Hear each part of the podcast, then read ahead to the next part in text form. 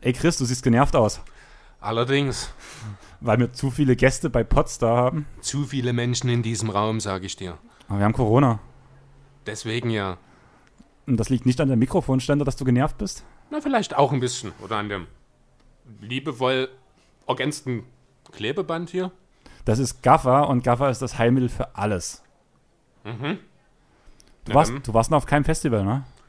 Nicht wirklich, ne? Ich habe ganze Zelte zum Zusammenhalten gebracht durch Gafferband. Also ganz ehrlich, das ist Okay. das Wundermittel schlechthin. Das gehört in jeden guten Haushalt. Ja, ich habe das auch, aber ich habe es noch nie für einen Mikrofonständer benutzt. Du hast auch keinen Mikrofonständer zu Hause. Ja, eben. Aber ähm, wir haben einen Gast. Ja, Willst du den vorstellen oder muss ich den vorstellen? das ist dein Gast. Wieso ist das mein Gast? Du bist weil- genauso. Weil der bei dir schläft. Ja, du hast auch bei mir geschlafen und trotzdem bist du kein Gast. Du bist ein ungenügsames Mitstück, was hier ab und zu abhängt. Ja, ähm. Okay.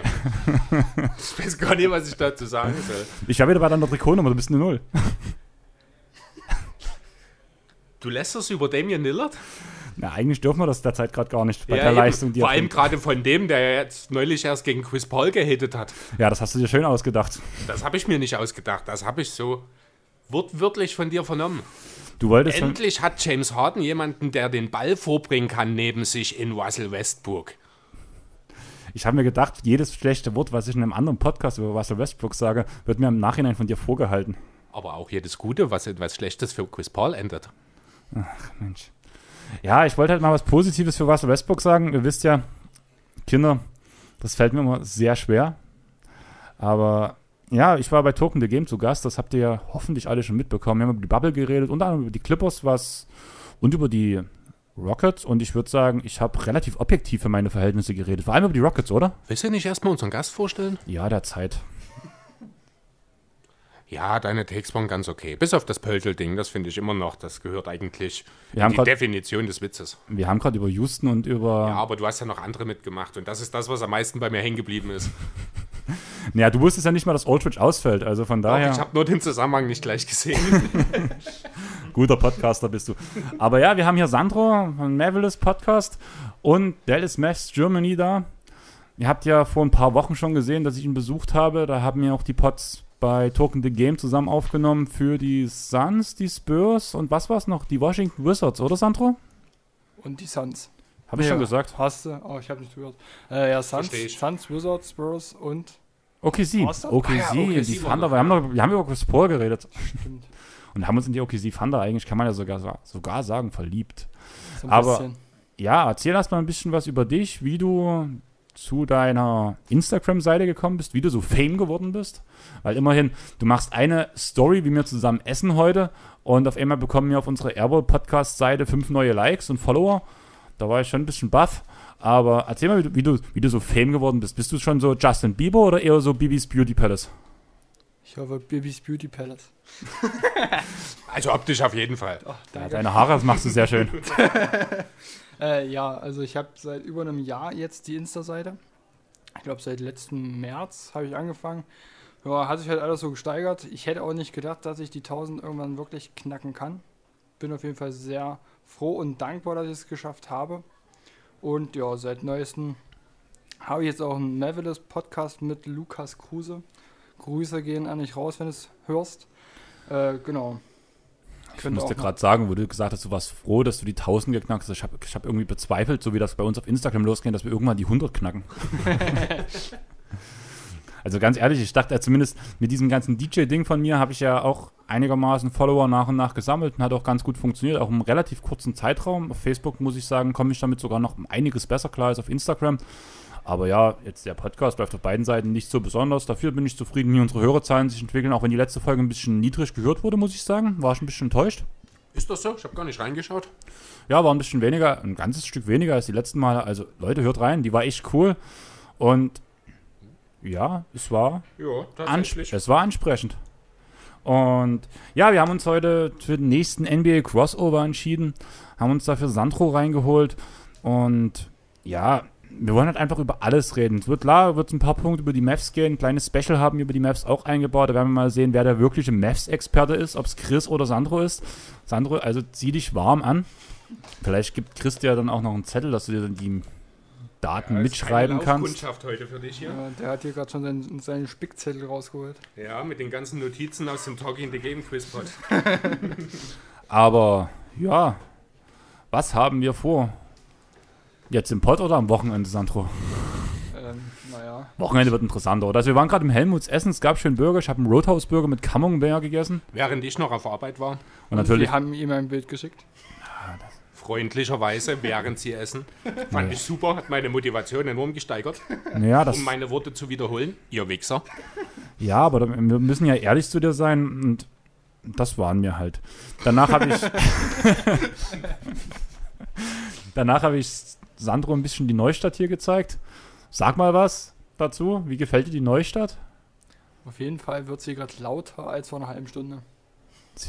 Du wirst halt noch einige Lautstärken hören. Ja, Wir haben- vielleicht kurz dazu, also es ist jetzt Freitagabend, kurz vor halb neun. Die Dresdner Neustadt wird wahrscheinlich in der nächsten halben, dreiviertel Stunde so langsam anfangen aufzuwachen, bis es dann später ordentlich losgeht hier. Da wirst du dann noch sehen, was wirklich heißt hier, wenn es laut ist. Genau, also dann, also richtig laut, interessant wird es dann halt so ab 12, wenn wahrscheinlich auch zum ersten Mal die Polizei kommt hier irgendwie her. Ja, Aber- spätestens, wenn die Sixers dann starten. Genau, dass wir das, ja, Da, da Reden fängt wir das aber- Komasaufen an. reden wir, reden wir über was anderes. Ja, morgen muss ich noch die Stadt zeigen. Also wir haben morgen wahrscheinlich 33 Grad in Dresden und Sandro und seine Freundin haben sich keine Badesachen eingepackt. Das heißt, wir werden wirklich durch die Stadt gehen, werden Sandros Sushi versuchen nahezubringen, was er bis jetzt noch an der Kotzgrenze hat. Und das ändert sich ja nicht. Bin ich total bei dir. Und dann ist die Überlegung, ob wir abends ins Barnaby gehen sollen oder in die Groove Station. Chris, was würdest du empfehlen? Kennst du überhaupt was von den beiden Sachen? Ich kenne tatsächlich beides, ob du es glaubst oder nicht. Äh, Ich habe dich noch nie in der Bar gesehen, deswegen. Wir sind uns, ich glaube, auch nie irgendwo mal zufällig über den Weg gelaufen, oder? Ja, hätte ich auch bezweifelt. Ja, Ich hätte eben. dich erkannt mit deinem Rip City Trikot. ähm, nein, kannst du beides machen. Ich weiß nicht, wie die Groove Station aktuell, wie es dort aussieht. Es ist entspannt, ist nicht so viel los und dadurch immer Platz an den Billardplatten. Na dann, ist doch schon entschieden. Ja, Barnaby Kicker haben sie doch auch noch da Kicker haben sie oder? auch noch und einen schönen Biergarten. Jo. Also es gibt viele Vor- und Nachteile. Sandro zweifelt noch ein bisschen an seinen Billardkünsten, aber da kann ich dich beruhigen. Meine sind auch nicht besonders.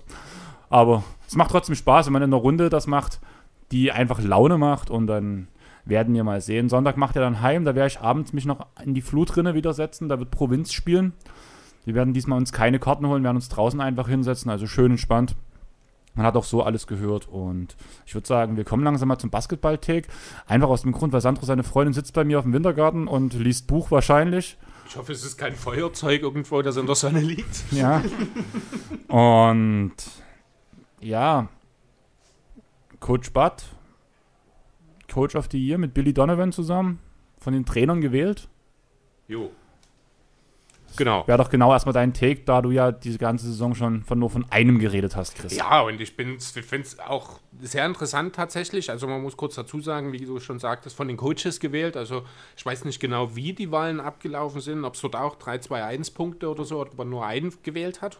Jedenfalls Billy Donovan von den Thunder und Mike Budenholzer von den Bucks haben jeweils gleich viele Stimmen, ich weiß auch gar nicht wie viel, haben damit die Abstimmung gewonnen. Und Nick Nurse, mein Favorit und wahrscheinlich nicht nur meiner und ich denke auch nach wie vor der Top-Favorit auf den tatsächlichen Award, der ja nicht von den Coaches, sondern von den Journalisten gewählt wird, ist mit einer Stimme dahinter quasi auf Platz 3 gelandet.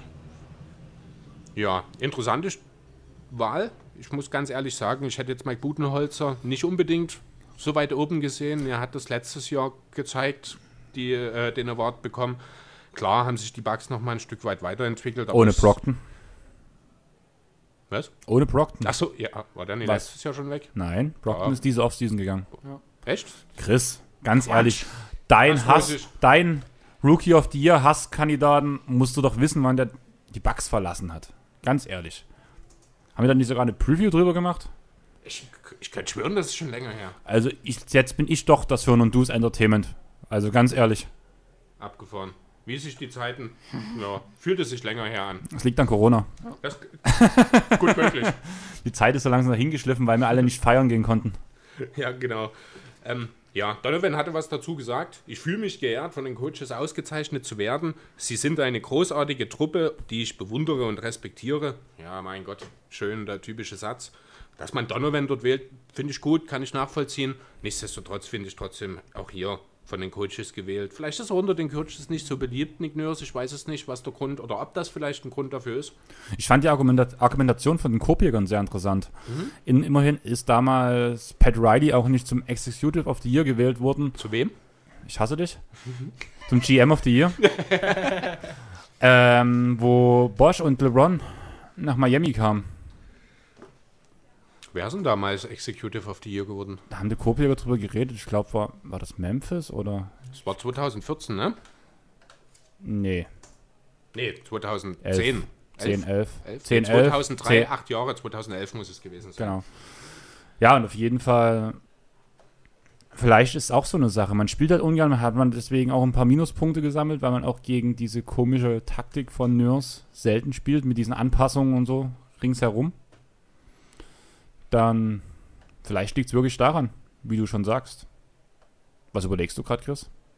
Ich schaue gerade rein und hab hier, bin jetzt bei Wikipedia und in der Saison 2010, 2011 sind Gar Foreman von den Bulls Genau, und stimmt. Pat Riley von den Heat Executive of the Year. Ich habe hier zwei Namen drinstehen. Also bei Kopjäger wurde noch gesagt, da hat Ole noch gesagt, dass halt irgendwas mit Garpex den Titel gewonnen hat, nicht Miami. Ja, ich wundere mich gerade, dass hier zwei Namen stehen. Ob das, das ist jetzt nur der Wikipedia-Artikel? Ich gucke mal noch mal kurz weiter, ob ich noch was anderes finde. Ja, aber jetzt zurück halt, wie gesagt, so wichtig sehe ich es nicht, muss ich sagen. Dieser Award jetzt für Donovan und für Coach Butt ist schön. Fand auch die Aussage von Max Marbeiter, glaube ich, ganz cool von den Korbjägern, der halt sagte, eigentlich müsste Billy Donovan die Trophäe zur Hälfte teilen und danach Chris Paul einen Teil abgeben. Ja. Fand ja. ich sehr passend, weil er ja, wir hatten doch gerade letzte Woche erst das Thema, warum funktioniert es so gut bei den Scrimmage Games bei OKC, weil Chris Paul Chris Paul ist. Ja, ist Also richtig. ganz ehrlich. Aber wollen wir zu wichtigen Sachen kommen? Ich würde eine ganz kurze positive Nachricht einschieben, die jetzt auch, ich glaube, am Mittwoch rauskam. Auch in dieser Woche wieder keine positiven Corona-Tests. Also man muss wirklich sagen, auch wenn es ja durchaus viele, viele Zweifler gab, das System in der Bubble, scheint zu funktionieren. Ja, das schon, wenn halt niemand Pizza bestellt. Ja, und selbst da ist ja kein Test. Also das Ziel ist es ja eben, dass keine positiven Tests hier zustande kommen. Und genau das haben sie jetzt, weiß nicht, drei oder vier Wochen in Folge jetzt schon geschafft. Ich finde das schon aller Ehren wert auf jeden Fall. Ja, auf jeden Fall. Also, aber ich muss ehrlich sagen, das war schon durchdacht, die ganze Sache. Und die BBL hat auch funktioniert. Warum soll das dann nicht funktionieren? Kommt doch Ja, weil es doch nochmal eine andere Dimension ist. Ja, eine andere Dimension, aber ich bin der Meinung, dass zumindest es ist auch eine andere Organisation dahinter, die viel größer ist und auf viel mehr Sachen Wert legt und Acht geben muss. Eine viel größere oder viel mehr Leute, die das kontrollieren. Und vor allem auch eine viel, eine ganz andere finanzielle Basis. Genau. Aber nochmal zum Thema. Sandro, ich fand heute äh, die Woche einen Post oder eine Story von dir ziemlich cool. Erzähl mal, was mit Donald Trump los war. Ich fand's super. Äh, LeBron hatte, ich weiß gar nicht, was Donald Trump da alles jetzt gesagt hatte. Auf jeden Fall ist er halt sowieso ein Idiot, der nur Blödsinn von sich gibt. Äh, ich glaube, er fand es irgendwie nicht cool, dass die NBA-Spieler plus Trainer und so weiter sich während der Nationalhymne hingekniet haben. Äh, und LeBron fand, ähm, ich weiß gar nicht mehr ganz wortwörtlich, zumindest findet LeBron es nicht so schlimm, dass Donald Trump jetzt bei der NBA nicht mehr dabei ist, beziehungsweise nicht mehr zuschaut, wo ich zustimmen kann. Trump seine Aussage im Grunde war halt, dass er sich darauf gefreut hat, dass die NBA wieder startet, dass man endlich wieder Sport sehen kann, aber dass es doch irgendwo eine Beleidigung mittlerweile ist, dass sich immer alle NBA-Spieler und offiziellen hinknien bei der Nationalhymne und dass es deswegen für den Grund ist, nicht mehr weiterhin die NBA zu verfolgen. Daraufhin kam danach die Aussage von LeBron, war sehr passend, musste grinsen, weil ich habe in einer anderen Story vorher noch diese Aussage von Trump gelesen und so gefühlt zweimal weitergeklickt. Da kam deine Story von LeBron, die Antwort. Das war so ein bisschen, hat, hat, ein, hat ein kleines Gefühl von Twitter bei mir aufleben lassen, muss ich sagen. Und ja, aber ich bin, die, ich bin gestorben. Letzte Nacht, vorletzte Nacht, vorletzte Nacht. Nee, vor drei, ist schon drei Nächte her. Ich bin vor drei Nächten gestorben. Dafür siehst du ziemlich fit aus. Ja, naja, ich habe ja auch Subac an meiner Seite. Der hat mir ja letzte Nacht sehr geholfen. Na, Sandro? Ich sag nichts dazu. Sehr gut. Nein, mir ging es eher um diesen verrückten Game-Winner von Booker, ganz ehrlich. Eigentlich kann man dort ja noch das Foul hinten dran geben, auf jeden Fall fürs End One, was ja noch nicht gegeben wurde. Was hat dieser Junge dort für einen Wurf getroffen? Also ich sehe seh das nicht mehr unbedingt bei Booker. Sehen wir doch mal den Tatsachen ins Gesicht. Damian Lillard, jetzt Devin Booker, es wird nicht der Letzte sein. Offenbar ist es verdammt einfach, Game Winner gegen Paul George zu treffen. Ja, kann schon sein. Aber nicht gegen Paul George und Kawhi Leonard zusammen. ähm, ja, was soll ich sagen? Boah, trifft er wahrscheinlich auch die nächsten zehn Versuche nicht, wenn er den 1 zu 1 nachstellt. Lässt Kawhi vorher sehr gut aussteigen, muss ich sagen. Also da Hut ab davor und dann macht er die richtige Bewegung, dass George eben nicht mehr reinkommt. Hat das bisschen Glück, dass er reinfällt. Gehören natürlich dicke Eier dazu, gegen die beiden dann so einen Wurf loszuwerden, aber ja, der hatten sich auch direkt rausgesucht. Nachdem der Rebound kam, hat er sich ja ihn, hat, hat er richtig gesehen, wie er gewunken hat. Hier, ich will den Ball, ich will den Ball. Stand erst Kawhi dagegen, lässt er aussteigen, geht in den Spin-Move, sitzt Paul George, geht zum Fadeaway. Kawhi springt noch hinterher, Paul George streift noch voll die Hand. Am Ende hat er die Hand nicht gestriffen, am Ende wäre er gar nicht reingegangen. Wer weiß, ja. Und also abgefahren. Also es war so eine Art Todesstoß für mich, aber tiefsten Respekt allgemein vor dem Spiel von Booker, auch, auch in dieser Nacht, beziehungsweise in der gesamten Bubble. Was die Phoenix Suns abreißen. Ich wollte gerade sagen, die Suns allgemein sind Mega fett. Und damit würde ich eigentlich auch direkt das Hauptthema des heutigen Tages einläuten. Die Gewinner und Verlierer der Bubble. Wir haben so ein bisschen drüber geredet. Chris hat sich mal wieder viel mehr Sachen aufgeschrieben als ich und wahrscheinlich auch Sandro, weil der hat genauso wenig vor sich liegen wie ich. Ich habe halt mein Handy vor mir liegen, wie immer. Ich wollte gerade sagen, wieso viel mehr als du? Ich sehe bei dir gar nichts. Ich habe ein Handy. Ein paar Punkte sind ich dabei. Ich sehe bei dir nur die NBA-App, Sandro. mehr, mehr kann ich gar nicht bieten. Ja, aber dann würde ich halt mit bieten, Chris, was haben uns die Suns angeboten? Äh, die Suns, darüber musst du reden. Über die Suns habe ich nichts weiter dazu. Äh, nur, das ist halt 4-0. Ich habe allgemein als Gewinner, äh, habe ich allgemein äh, den Playoff-Kampf im Westen, habe ich mir notiert jetzt nicht nochmal gezielt einzelne Teams raus, aber wenn man schaut, die Grizzlies, die als souveräner Achter reingegangen sind, mit 0 zu 3 gestartet, Portland 3 zu 1, Phoenix 4 zu 0, auch die Spurs mit einer 2 zu 2 Bilanz sind irgendwie dann noch im Rennen. Äh, es ist unheimlich eng zwischen den äh, Grizzlies auf 8 und den Kings, nein, Pelicans auf 13 liegen gerade mal zweieinhalb Spiele. Äh, da ist noch eine Menge Spannung geboten. Alle Teams haben noch genau vier Spiele. Es gibt nicht mehr allzu viele direkte Duelle untereinander. Ich bin sehr gespannt. Würde jetzt direkt die, äh, mal anschließen, ob sich denn eure Playoff-Predictions dahingehend ein bisschen geändert haben oder wen ihr denn jetzt in den Play-Ins beziehungsweise dann letztlich auch in den Playoffs seht. Puh, gute Frage. Also, ich mache einen ganz großen Case dafür, dass die äh, Memphis Grizzlies nicht mehr reinrutschen. Alleine weil sie, der größte Verlierer aus meiner Sicht sind wirklich, oder ist Jaron Jackson Jr. mit seinem Meniskusriss. Ja. Der hat eine unglaubliche Saison gespielt. Und ich, find, ich bin der Meinung, Jamorant ist noch nicht so richtig im Tritt in der aktuellen Saison. Wenn ich habe mir jetzt einige Grizzlies-Spiele angeguckt, weil ich mich vor allem auf den Jungen gefreut habe und mir gefällt es einfach nicht, wie er spielt. Ich finde, er trifft keine überlegten Entscheidungen, sondern das wirkt so impulsiv bei ihm so, ich mache jetzt. Klar geht es manchmal gut, dann sieht spektakulär aus, schön gut, aber im Großen und Ganzen fehlt mir da sehr viel. Und deswegen sind die Grizzlies und vor allem, wenn man dann halt das, die ganze Sache tiefer trifft, der beste Spieler von den Grizzlies mit Jaron Jackson Jr., der größte Verlierer der Bubble, muss ich sagen. Weil das tut mir echt ein bisschen leid. Es war so eine geile Saison von den Jungs und jetzt, ja, Space, ja. Spacing fehlt. Genau, also die Grizzlies habe ich auch als Verlierer mit hier stehen, eben gerade wegen Triple J 0 zu 3 jetzt bisher in dieser Saison. Portland ist quasi schon da, atmet in den Nacken. Äh, alle Teams dahinter sind auch noch irgendwie in Play. Ich muss ganz ehrlich sagen, ich sehe die Grizzlies mittlerweile auch nicht mehr ein Play-in-Turnier spielen. Also darf ich ehrlich sein, irgendwie don't bet against Pop. Darf ich, ich das sagen? Genau Darf das, ich das sagen? Ich habe genau das diese Woche gedacht und ich bin mittlerweile so weit, dass ich sage, das Play-In wird zwischen den Blazers und den Spurs stattfinden. Und wer gewinnt? Blazers. Die Blazers, ja. Gut, sehr Dann schön, macht die individuelle Qualität von Lillard den Unterschied. Ja, ich bin dort eher an dem Punkt, dass Nurkic die, den Unterschied dort am Endeffekt macht, weil er eine Fassade jetzt in das Spiel reingebracht hat. Von den, also ohne Nurkic bin ich der Meinung, würden, würde Pop sie auscoachen.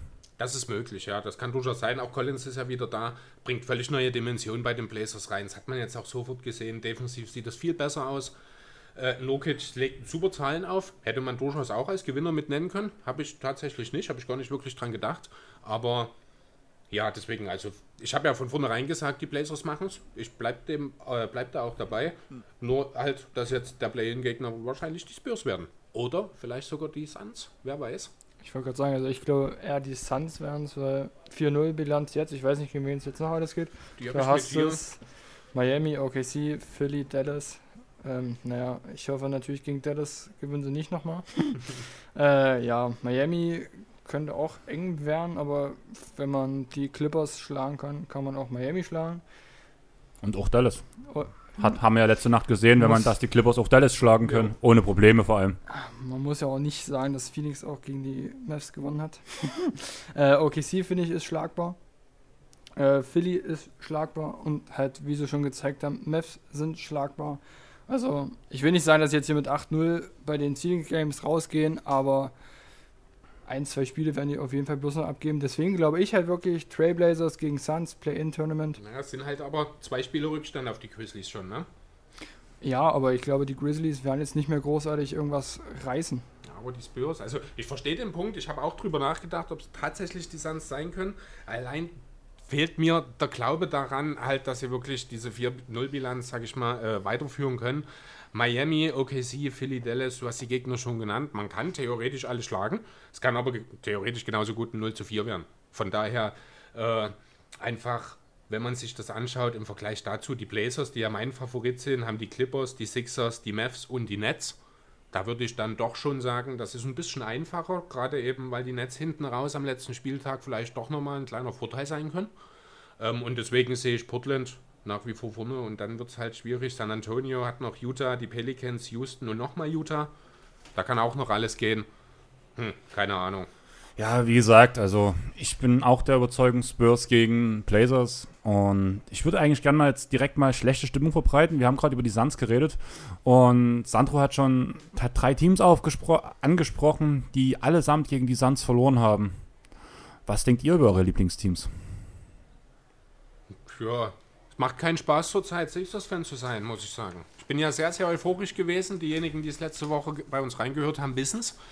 Ähm, aber irgendwie ist alles anders gekommen, um das mal so zu sagen. Also man hat zwei Spiele gewonnen, das ist okay, aber man muss auch dazu sagen, ich glaube, außer Embiid hat und mit Abstrichen Harris hat keiner Normalform erreicht. Shake Milton war im ersten Spiel ein Totalausfall, findet sich jetzt langsam rein, bringt auch wieder so langsam diese, dieses Selbstbewusstsein mit, was er halt vor, der, vor dem Lockdown hatte. Ansonsten aber, was ich ganz schlimm finde, man ist 16. im Defensivrating, was die Bubble-Teams angeht. Ganz, ganz schlimm.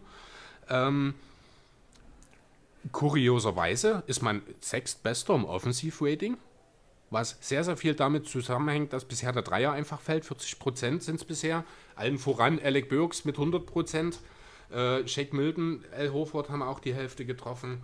Richardson noch 40. Das zieht sich tatsächlich noch so weiter. Der einzige, die nicht mindestens 33% ihrer Dreier treffen, sind Embiid mit 1 von 9 und Simmons und Netto mit jeweils 0 von 1. Das wird so nicht weitergehen. Müssen wir nicht drüber reden. Deswegen Du meinst, Äh, Simmons wirft Dreier? Simmons wirft erstmal gar nichts. Das kommt dann gleich noch dazu. Also der do- dankt auch nicht. Bei dem bin ich mir auch absolut unklar, wie es jetzt so aussieht. Er hat sich ja gegen die Wizards verletzt. Ähm, erst hieß es, es ist halb so wild. Er hat keine Schmerzen, es gibt keine Schwellungen. Das MRT hat auch keinen Befund geliefert. Heute Vormittag habe ich was gelesen von wegen, äh, es wäre wohl die Kniescheibe dislocated, sprich wahrscheinlich rausgesprungen und da hieß es auf einmal vier plus Wochen Ausfallzeit.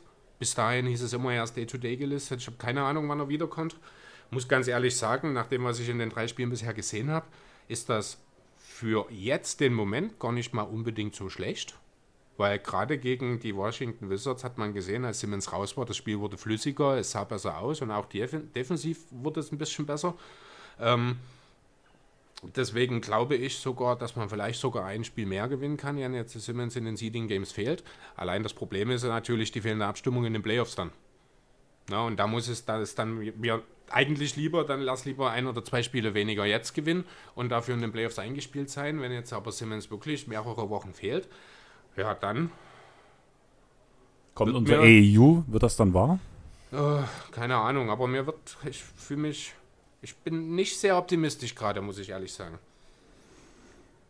was meine Sixers angeht. Auch gerade defensiv, TJ Warren ist das perfekte Beispiel. Der trifft im direkten Matchup gegen Ben Simmons 9 von 10 Würfe. Das ist wahrscheinlich in der Karriere von Ben Simmons noch niemandem gelungen. Das wird wahrscheinlich auch in seiner Karriere nie wieder jemandem gelingen. Aber es ist ein perfektes Beispiel dafür, wie die Defense der Sixers bisher in der Bubble aussah. Es hat das letzte bisschen gefehlt. Ganz schlimm fand ich auch gegen, gegen die, äh, ja, muss die, müssen die Wizards gewesen sein. Point Guard der Wizards ist Shepis Napier, ne? Einer der Point Guards. Ich Smith.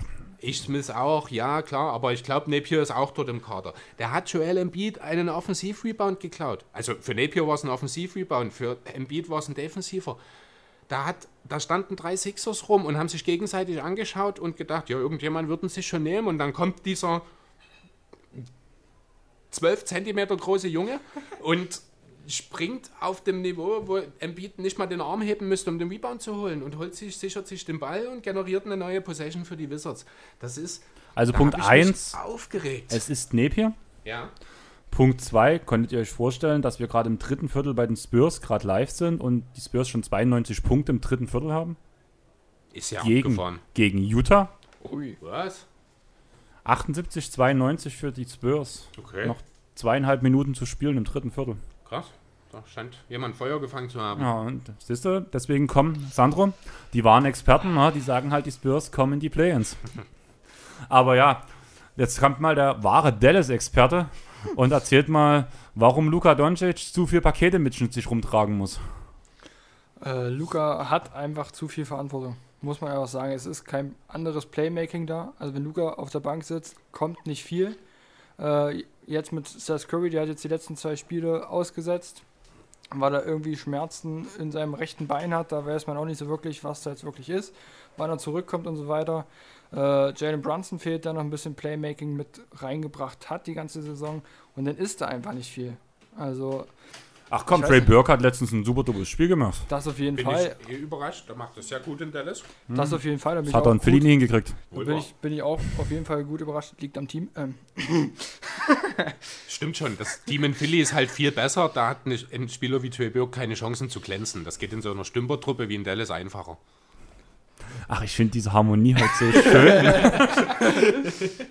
Können wir nicht einfach über die Clippers haten? Das kommt noch, keine Angst. nee, Hallo, also, ich habe ich hab das Argument schlechthin. Wir haben History geschrieben. Ganz ehrlich. Redet weiter. Luca hat auch History geschrieben.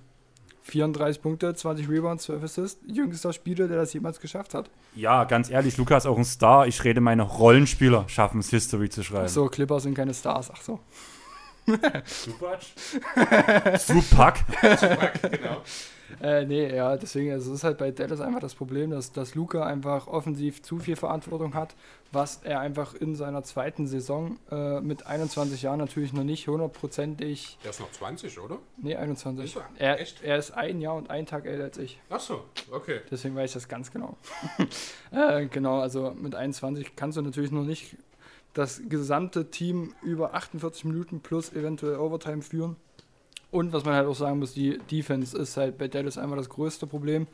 Ähm, was ich jetzt auch, ich glaube, gestern kam der Beitrag äh, von Spox.com von Ole Freaks hat das, glaube ich, geschrieben, ähm, dass die Mavs einfach drei Viertel richtig gut spielen und dann schauen sie zu. Und das muss ich auch sagen, ich habe das, das Clippers-Spiel, was jetzt diese Nacht war, äh, nochmal Real Life angeschaut, auch wo ich hierher gefahren bin. Und man muss wirklich sagen, die haben perfekt gespielt. Also ich war super, sowas von zufrieden, auch mit der Defense sogar, was bei Dallas eigentlich selten ist, dass ich mal zufrieden bin mit der Defense. Du musst aber auch ehrlich sein, dass die Clippers derzeit echt unter Niveau spielen. Das auf jeden Fall, aber für Dallas Verhältnisse war ich in der Defense relativ froh. Und dann, ja, ich sag mal so, wenn dich ein Supak zerstört, dann hast du halt Richtig. relativ wenig Probleme mit den anderen Spielern gehabt.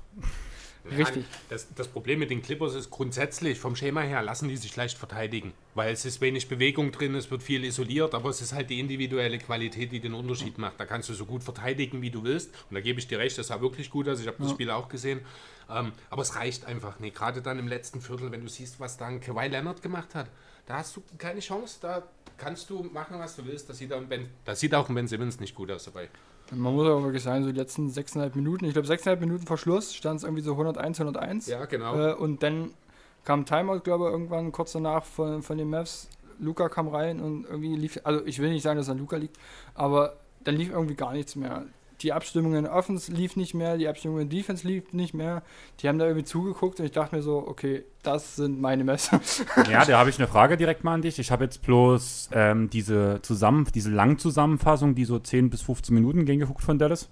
Mir kommt so vor, dass wenn Luca nicht auf dem Feld ist, dann sagen halt alle, ah scheiße, jetzt muss ich doch mal was machen und jetzt dann abarbeiten sie.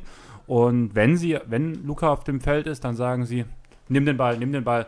Da, da wird ein Ball an Seth Curry gespielt, gefühlt. Und danach so, oh scheiße, ein Ball. Zurück zu Luca. Ich, ich finde aber, da hat auch Luca eine gewisse Teilschuld daran. Auch wenn man das Spiel gestern sieht, manchmal frage ich mich, was sind denn das für Würfe, die der nimmt? Also auch gestern wieder, da waren Stepback-Dreier dabei, da hat man richtig gemerkt, während er den Schritt zurück macht, scheiße, soll ich den Wurf jetzt wirklich nehmen? Er ist wie kurz eingefroren in der Bewegung, hat dann den Wurf doch genommen, hat ihn dann natürlich auch entsprechend gepickt. Und das hat man, hat sich wirklich wiederholt, im Grunde auch schon im dritten Viertel, die ganze zweite Hälfte hat sich das immer wieder so. Dann hat er auch mal drei Dreier hintereinander genommen, weil er den ersten hat er getroffen, die anderen zwei waren dann wieder motivationslos gegen den Ring geschleudert. Also da ist einfach in Sachen Decision Making äh, ist Luca noch weit, weit, weit davon entfernt, ein Star zu sein. Das muss ich wirklich sagen. Ja, aber da wäre ich halt wirklich bei dem Punkt. Wie gesagt, ich habe kein komplettes Spiel bis jetzt von Dallas aus der Bubble gesehen, sondern nur diese Zusammenfassung. In der Zusammenfassung wirkt es auf mich so, dass Luca es machen muss, weil die anderen den Ball sofort zurückgeben, weil sie der Meinung sind, Luca macht so oder so die beste Entscheidung.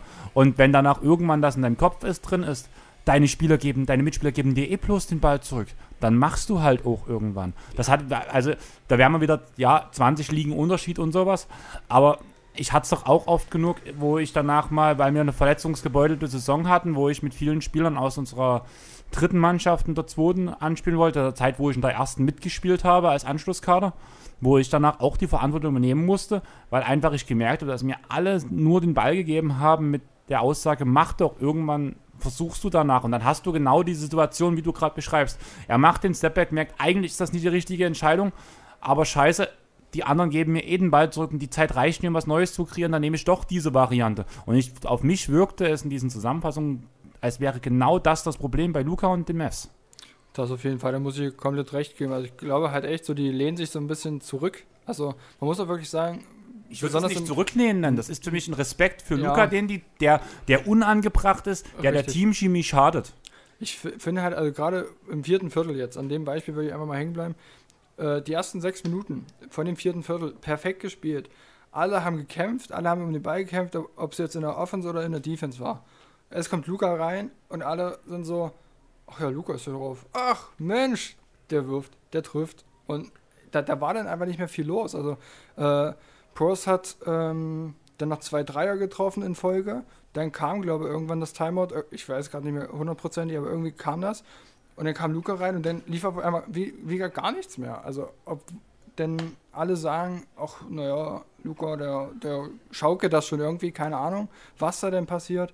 Aber es ist halt einfach offensiv, denken irgendwie alle, wenn Luca auf dem Feld steht, der wirft, der trifft, der trifft, also der macht schon die richtige Entscheidung. Wenn ich den Pass kriege, gucke ich halt, dass ich ihn schnell wieder loswerde. Gucke, ob Luca vielleicht frei steht und der wirft dann nicht wieder.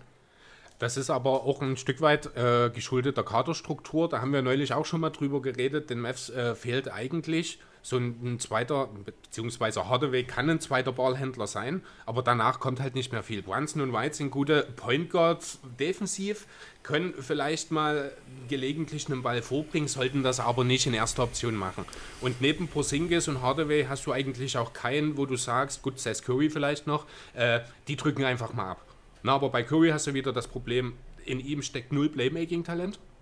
Das ist wieder das Problem, du kannst ihm keinen Ballvortrag machen lassen. Eigentlich müsstest du, bräuchtest du eine Kombination aus Hardaway und Curry auf der 2.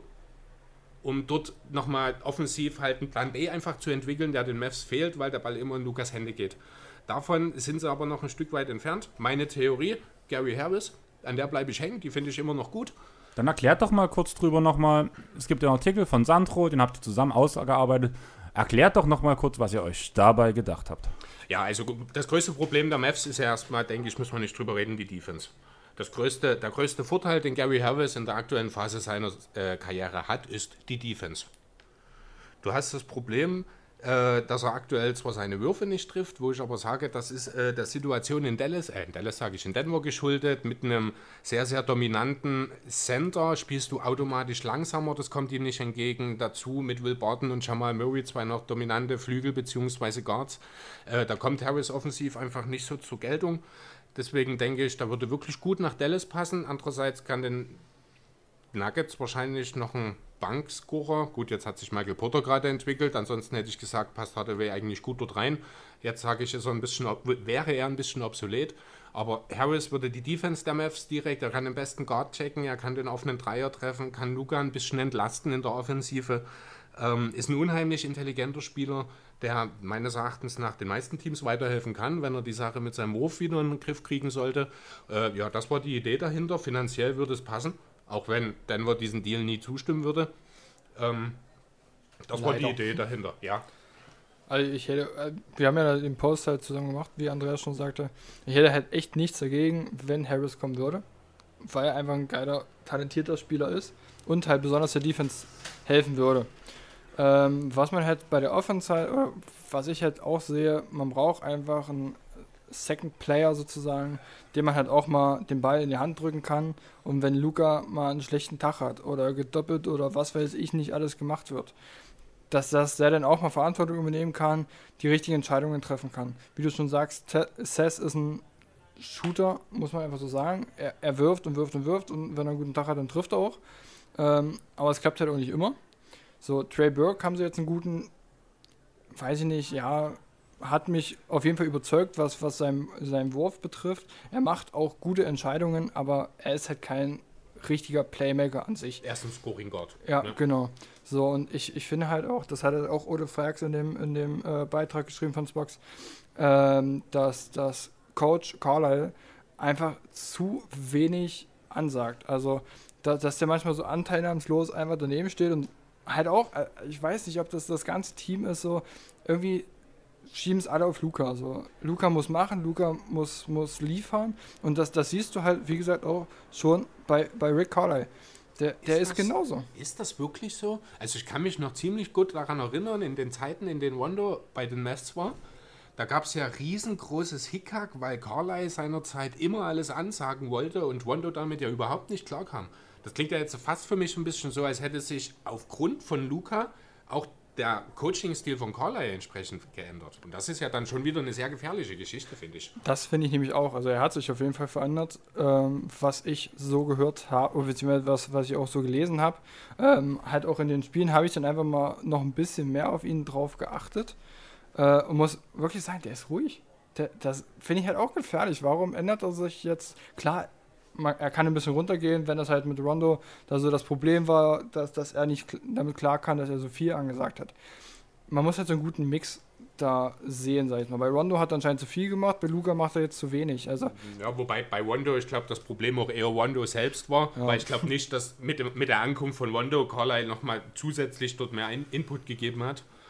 Und was ich halt auch ehrlich sagen muss, ganz ehrlich, wir haben auf der einen Seite einen Luka Doncic oder einen Ryan Rondo, der halt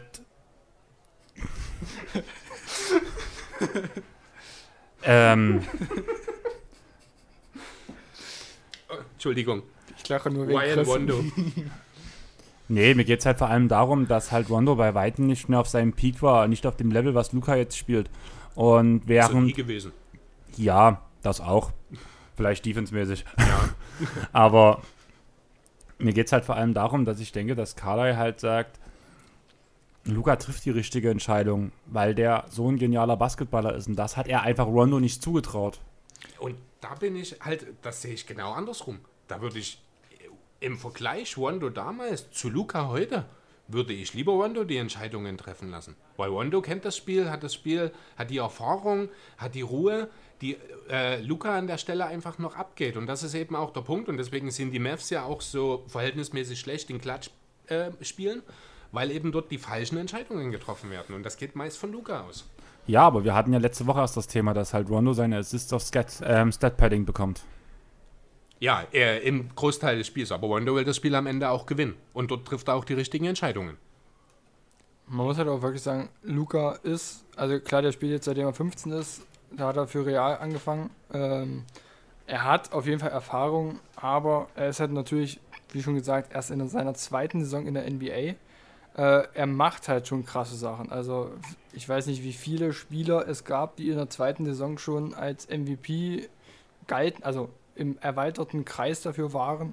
Für mich ist er kein MVP, aber manche sehen ihn ja dann doch da irgendwie, wie gesagt, für mich ein bisschen unverständlich, aber gut. Ähm, ich weiß nicht, wie viele Spieler es davon gab. Ähm, aber halt einfach Decision Making ist einfach bei ihm noch nicht so ausgereift, um es mal nett zu formulieren. Ich glaube, der Einzige, der mir dazu einfällt, ist Wes Anselt, der in seinem ersten oder zweiten Jahr MVP geworden ist. Äh, auch nur, weil wir dort damals kurz drüber, drüber gesprochen haben. hatten. Ansonsten fällt mir jetzt tatsächlich auch keiner ein. Wie war das bei MJ damals? In seinem zweiten Jahr? Nicht mal im erweiterten Kreis? Noch lange nicht. Also MJ ist ja, ich glaube, erst in seinem vierten oder fünften Jahr erstmal in die Playoffs gekommen. Also, oder vielleicht nicht ganz so spät, weiß nicht genau. Zumindest hat MJ auch ein bisschen gebraucht, bis er in der ganz oberen Riga angekommen war. Also man muss ja halt sagen, so in den letzten zehn Jahren oder so gab es das halt selten sein. Oder in der ganzen NBA-Geschichte. Ich bin jetzt noch nicht so krass lange dabei, um das jetzt so beurteilen zu können, bin ich ehrlich, aber das klappt nur bei 2K, ne? Du grinst schon so, Andreas.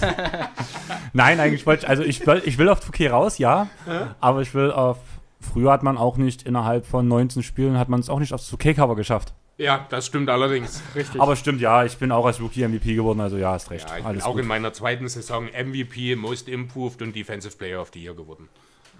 Das kommt ah, ja. alles ein Jahr zu spät, ne? Besser spät als nie. Ich glaube, der Depoy fehlt dir noch. Oder, nee, der Most Improved fehlt dir. Der MIP fehlt mir, weil ich von Anfang an gut war. Tut mir leid.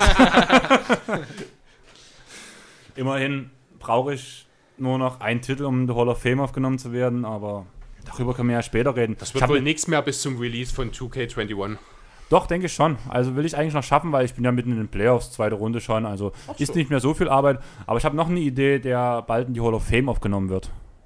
Ja, ein Rapper mit einem ähnlichen Namen wurde erschossen und unser zukünftiger Hall of Famer hat die Dallas Maps erschossen. Ohne das Ziel zu verfehlen. Ohne das Ziel zu verfehlen. Ja, ja ich will mit euch über Subac reden. Dann erzähl uns doch mal was über ihn. Ja, der hat gegen die Lakers 33% aus dem Feld geworfen.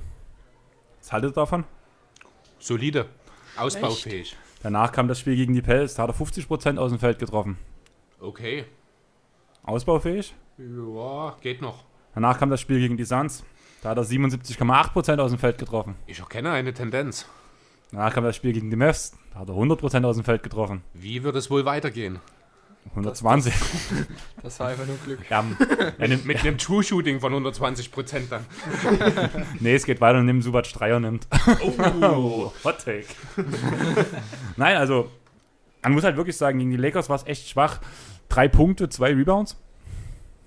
Danach halt gegen die Pels sechs Punkte, neun Rebounds, zwei Steals, ein Block ist so eine Rundumleistung, wo man als mit der Leistung eigentlich von Super schon zufrieden sein können sollte, bin ich der Meinung.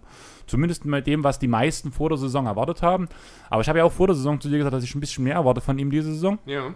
Das hat er dann das erste Mal gegen die Suns gezeigt, wo er 18 und 12 aufgelegt hat. Ja, und jetzt hat er bei, gegen die Mavs einen neuen NBA-Rekord aufgestellt, weil es der erste Spieler in den Playoffs ist, der. Es sind noch keine Playoffs. Äh, nee, dann, dann ist er sogar komplett gesehen auf das, in der Regular Season. Ähm, mit plus 20 Punkten. In dem Fall jetzt 21 Punkte. 15 oder mehr Rebounds, in dem Fall 15 Rebounds. Und 100% aus dem Feld. Also, Respekt. Wenigstens ein Stern habe ich am Himmel meiner Clippers, der mich noch zum Leuchten bringt. Er hat sich damit jetzt auch, sehe ich gerade, zum drittbesten Scorer des Teams gemausert. Ja, allgemein, wie gesagt, es ging schwach los, aber vor allem mit diesen zwei Spielen. Der Junge hat was drauf. Ich hätte vielleicht eher auf ihn statt auf Pötel gehen sollen. Vielleicht, ja. aber da reißt ja auch gerade was ab, habe ich gehört. Was hast du gesagt, Sandro? Also eben gerade, wo ich geguckt hatte, war er bei 17 Punkten, aber es waren halt auch noch 6,5 Minuten zu spielen. Ja, da kommen ja fast die 30 noch raus, oder? Sicher. Ich kann ja mal gucken, ob er jetzt noch was gemacht hat. Warte. Nee, aber er hat auch die meisten Rebounds. 17,9 steht er bis jetzt und noch 6 Minuten 10 auf dem auf dem Dings. Aber er ist nicht mehr, nicht mehr Topscorer, das ist jetzt Derek White. Was haltet ihr davon, wenn wir uns irgendwie bei Spotify einhacken und nochmal eine neue Tonspur bei diesem Take einführen und ich sage, er macht das in einem Spiel, wird er Lieder. Selbst das schafft er nicht. Vielleicht.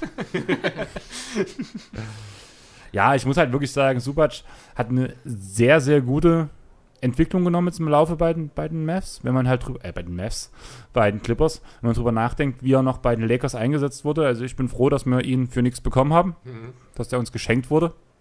Also ich weiß nicht, Sandro, kennst du den Deal noch? Hm, naja, nö. Also, wir haben Michael Beasley aufgenommen und Subac und haben dafür ähm, Muscala abgegeben, der keine Minute die Saison gespielt hat, Der Und jetzt bei haben- den Thunder spielt, der jetzt glaub, bei den? Thunder spielt und haben noch einen Zweitrunden-Pick dafür bekommen. Ich finde, es ist kein schlechter Deal auf jeden Fall. Habt ihr Muscala dafür abgegeben? Ja, Habt ihr nicht auch Muscala gegen George abgegeben? War der da nicht Nein. auch nicht drin? nee, da das, war n- Ga das war Gallo. waren Das, das nur Gallo und Shemet? ja, Äh, nicht Shemet, sondern Shea. Shea. Ja. Aber er ist doch hin und her. Er ist doch nicht nur einmal bei den Clippers. Ich habe irgendwie im Kopf, dass Muscala irgendwie hin und her gegangen Den ist. kompletten Deal habe ich jetzt gerade nicht mehr im nee, er Kopf. muss noch ein extra Deal, aber vielleicht verwechsel ich das auch. Genau. Ja, aber auf jeden Fall für den Preis, auch wie er jetzt verlängert hat, grundsolide. Einer der unterbewertesten Starting Center, bin ich der Meinung, der Liga. Weil, also, wer redet über Subac? Niemand, Wenn oder? wir sogar über Pöttl reden. Ja. Wenn ich als Clippers-Fan eher über Jakob Pörtl als über Nibisa Subic rede, das ist dann halt schon so eine Sache. Aber ja, es macht Spaß, dem Jungen zuzugucken. Was nicht Spaß macht, ist dem Clippers-Spiel zuzugucken. Klar, du hast immer mal ein paar schöne Plays im Sinne von, wir spielen ISO. also, Wunderschöne Plays. ja, es kommen meistens schöne Würfe. Also, ich habe uns von dem Wurf von Booker gestaunt, ge- ihn bewundert dafür. Das sehen wir halt regelmäßig von Kawhi. Oder von Lou Williams oder von Paul George. Also, Paul George ist so ein Fire von der Dreierlinie, muss man ja wirklich sagen. Aber hat denen gegen die Suns nicht viel geholfen. Ja, hat denen gegen das Suns nicht viel geholfen, weil Devin Booker halt aus allen Lagen heiß gegangen ist. Also, muss man wirklich sagen. Und wir haben bei den Bucks geredet, dass der Plan B fehlt. Ich finde, das kann man eins zu eins auf die Clippers übersetzen. Der Plan B funktioniert nicht, wenn die ISOs nicht funktionieren. Also es gibt keinen Plan B, besser Der gesagt. Plan B würde ich, also einen Plan B sehe ich bei den Clippers schon noch. Das ist das Williams Harrell Pick and Roll, Was es momentan nicht gibt. was es momentan nicht gibt, womit Plan B aktuell nicht existiert, aber generell gibt es einen, aber es ist halt Ja, aber dann auch schon Schluss danach. mal ganz ehrlich, wir haben ja wieder bei 20 Ligen Unterschied. Mhm. Wenn ich von meinem Trainer einen Spielzug gelernt bekomme, bekomme ich aus, Ausgang A, Ausgang B, Ausgang C, Ausgang D, Ausgang E. Sollte. Und nicht, ich spiele eine ISO und gucke, was passiert. Das kannst du halt machen, wenn du die individuelle Qualität hast. Und die ist bei den Clippers eben da. Und dann ist es auch scheißegal, wie schlecht das Spiel aussieht. Das ist dasselbe Thema wie bei den Rockets. Es muss nicht schön aussehen, es muss erfolgreich sein. Und Ja. leider ist es das. Ja, ich gebe dir halt recht, aber ich muss halt wirklich sagen, klar, ich kann zufrieden sein mit dem, wie wir gerade dastehen, wie die ganze Saison verlaufen ist. Eigentlich ist alles perfekt, kann man sagen. Aber ihr seht es doch selber bei euch auch, zu seinem eigenen Team ist man immer noch mal ein ganzes Stück kritischer. Ja, na klar. Da kann ich Rockets oder Philly-Bashing machen, wie ich will. Wenn man mich danach objektiv drüber fragt, werde ich immer am kritischsten zu den Clippers sein, weil es halt irgendwo mein Lieblingsteam ist. Das ist der Grund, warum ich sie immer noch nicht in Finals sehe. Äh, in den, als Titel, als Titel Das Träger Champion halt, sehe. ja. Weil ich da zu viele Fragezeichen habe, was ich halt sage, wenn die Bugs das und das machen, haben wir ein Problem. Ich weiß immer noch nicht, ob in einer Finalserie nach so anstrengenden Playoffs, wie es wahrscheinlich jetzt, du hast schon gesagt, der Kampf im Westen ist so stark. Das liegt auch daran, dass alle Teams so gut sind. Und das wird Kräfte zehren. Das wird auch Kräfte zehren für einen Kawhi und für einen PG und vielleicht für einen Lou Williams oder einen Patrick Beverly, der momentan auch angeschlagen ist. Was ist? Die werden ausgelaugt sein und werden ausgelaugt irgendwie in die Finals kommen, bin ich der Meinung. Wenn es nicht schon ans Scheitern verurteilt ist, wenn wir im Finale gegen die Lakers antreten müssen. Also ich muss ganz ehrlich sagen, wenn ein Team wie die Clippers äh, am Ende der Saison ausgelaugt ist, dann ist da definitiv eine Menge falsch gelaufen, weil ich glaube, es gibt kein tieferes Team Also zumindest nicht unter den Contendern. Wenn die am Ende der Saison, wenn es in die Conference Finals oder Finals geht, keine Luft mehr haben, dann ist das definitiv ein Coaching-Problem. Da ist irgendwo was ganz, ganz falsch gesteuert worden. Ja, aber ganz ehrlich, letztes Jahr war es doch auch so. War im Osten bei den Raptors, ich nehme jetzt das Beispiel Kawhi, die hatten ein extrem schwer äh, tiefes Team, die Raptors. Klar, die Clippers sind nochmal ein Stück tiefer, alles logisch, verstehe ich. Aber trotzdem war danach der letzte Gang gegen die Raptors. Man hat gesehen, dass man einen Van Fleet und auch einen Siakam braucht, der nochmal komplett überragte. Nicht umsonst hat sogar der eine Moderator für Fred Van Fleet als Finals MVP gestimmt. Weil einfach mehrere Spieler die Last getragen haben und nicht bloß Kawhi. Und das sehe ich halt genauso. Und jetzt muss Kawhi, wer der wichtigste Spieler von allen ist, klar. Die Clippers sind das einzige Team, wie es selbst Marius sagte von Talking the Game, was einen Ausfall von einem der Superstars vielleicht abfangen kann. Sehe ich auch so. Kann vielleicht passieren, wenn alles danach, wenn danach diese jetzt erst Recht-Mentalität einsetzt, die vor allem die Clippers letztes Jahr hatten, dass das dann funktioniert. Allerdings sehe ich halt einfach aufgrund der Verletzungsvorgeschichte von einem Kawhi Leonard und den Schulter-OPs von Paul George, dass das schon an den Kräften zehren kann und dass danach in der Finalserie auch vielleicht irgendwo dann Pumpe ist für die. Vielleicht nicht konditionell, aber einfach knochentechnisch. Darf trotzdem nicht passieren mit dem Team, bin ich der Meinung. Das ist, dafür gibt es einfach zu viele Optionen. Ich meine, es ist das einzige Team, das äh, vier Spieler mit mindestens 18 Punkten hat. Das kommt auch nicht von ungefähr. Die Optionen, die Möglichkeiten sind da. Man muss ihn einfach bloß richtig einsetzen. Ob jetzt äh, das dauerhafte Play, äh, Nutzen von Isolation Players von George und Kawhi in erster Linie äh, dort die Lösung ist und dazu ein bisschen Williams, Harrell, Pick and Roll, wenn dann Harrell wieder da ist da muss viel mehr gehen. Also man hat ja nun noch mehr als genug Pick, äh, Plays, die man für laufen kann. Die lassen sich sicherlich auch ein Stück weit beispielsweise äh, Patrick Beverly kann die sicherlich auch laufen. Ein Reggie, 1, 2, 3, ein Reggie Jackson kann das auch. Ähm, du hast so viele Optionen, selbst ein Patrick Patterson hat sich mittlerweile wieder, was sein Wurf von draußen angeht, einigermaßen gefangen und bietet eine Option, die du nie mehr stehen lassen kannst. Also, wenn dort wirklich ich, die Möglichkeiten, die die Clippers haben und das, was sie draus machen, das ist für mich, das sind zwei verschiedene Welten und ich finde es echt nicht schön, wenn ich mir das anschaue. Also klar ist es schön anzuschauen, wenn du einen Kawhi Leonard siehst, wie der machen kann, was er will und keiner kann was dagegen tun, aber das ist nicht meine Vorstellung vom Basketball. Ich finde das schön, wenn ich Kawhi Leonard mit seinen King Kong Händen sehe, wie der den Ball wie einen Tennisball in der Hand hält ja, genau. und danach so irgendwo so hallo, jetzt ist der Ball hier, jetzt ist der Ball mhm. da. Das finde ich immer sehr schön anzugucken. Das ist, das meine Lieblingsszene. Oder wenn Paul George mit seinen Mini-Händen mit Kawaii einschlägt. Sieht auch immer super aus. Ja, aber das ist halt das, was ich meine. Du hast, du hast vielleicht eine objektivere Sicht auf die Clippers als ich, muss mhm. ich ganz ehrlich sagen. Sicher, ja. Was halt bei mir dieses Fansein ist, wenn ich halt Fan von etwas bin, dann kritisiere ich gerne, muss ich ganz ehrlich sagen. Das mache ich selten vielleicht im Pod, einfach weil ich halt auch ein bisschen die Clippers nach vorne mal pushen möchte, einfach aus dem Grund, weil es gibt ja keine Clippers-Fans, haben ja vorhin schon mal mitbekommen. Deswegen bin ich wahrscheinlich der Einzige, der die negativ sieht, weil alle anderen sehen die positiv, weil man halt vielleicht auch nicht so tief drin steckt. Allerdings sehe ich bei Teams, die ich mag, halt auch immer mehr die Fehler als die, die andere bei den Teams sehen. Und ich nehme diese Fehler kritischer.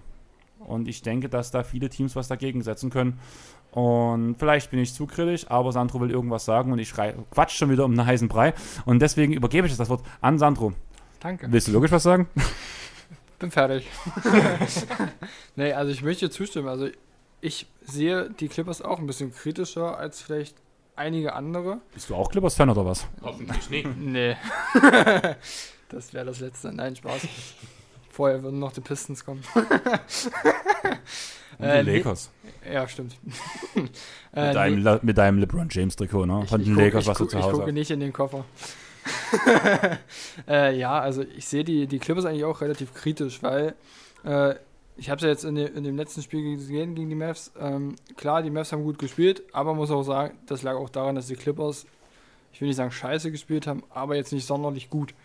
Äh, Zuback, unser neuer Hall of Famer, ähm, der hat gut abgeliefert auf jeden Fall. Hat ja auch eine gute Tendenz jetzt in den letzten Spielen. Äh, aber ich fand halt Kawhi, Paul George, klar abgeliefert, aber ich glaube, die hätten noch besser spielen können. Und da hätte auch noch mehr von der Bank noch mitkommen können. Also ich glaube, die hätten schon früher das Ding zumachen können und nicht erst sechseinhalb Minuten vor Schluss damit anfangen. Da wäre meine Frage an euch. Die sogenannte Handbremse, die die Clippers die ganze Zeit angezogen haben, gibt's die oder gibt's die nicht? Ich glaube es nicht. Ich glaube nicht, dass die, wenn die gespielt haben, mit angezogener Handbremse gespielt haben. Die angezogene Handbremse, die es gibt, ist die Tatsache, dass selten alle Spieler gleichzeitig verfügbar waren. Aber eine mentale Handbremse sehe ich in dem Team nicht. Nicht in einem Team, das von Patrick Beverly angeführt wird. Ja, aber dann seht doch mal den Punkt halt wirklich Regular Season, wo man halt sagen muss, 14-1, wenn das Team komplett war. 14 Siege, eine Niederlage. Ja. Dann hat, Eben. Da, da sehe ich keine Handbremse. ja, aber da hat man genauso gespielt, wie man auch gegen Dallas gespielt hat oder gegen andere Teams gespielt hat. Gegen Dallas hat beispielsweise ja Beverly gefehlt. Nein, mir ging es darum, um den Punkt, dass man da halt genau dieses Isolation Play macht. Ja, das wird sich auch in dieser Saison nicht mehr ändern. Das ist das Spiel der Clippers. Die gehen nun mal in erster Linie über die Isolation der beiden Stars und über das Pick and Roll der beiden Bankstars. Ähm, und was sich halt dann daraus ergibt. Also die meisten offenen Dreier sind auch äh, Produktionen, die aus diesen Plays entsprechend entstanden sind. Ja, aber ich denke halt auch, dass das, äh, wenn es eben nicht gerade um Kawhi Leonard gehen würde, in den, äh, in den Playoffs relativ gut einzuschränken ginge. Aber dann hast du eben Kawhi Leonard mit seinen abartig großen Händen, was die Verteidigung schwieriger macht, mit seinem naturgegebenen Talent, mit allem, was er kann und macht und drauf hat.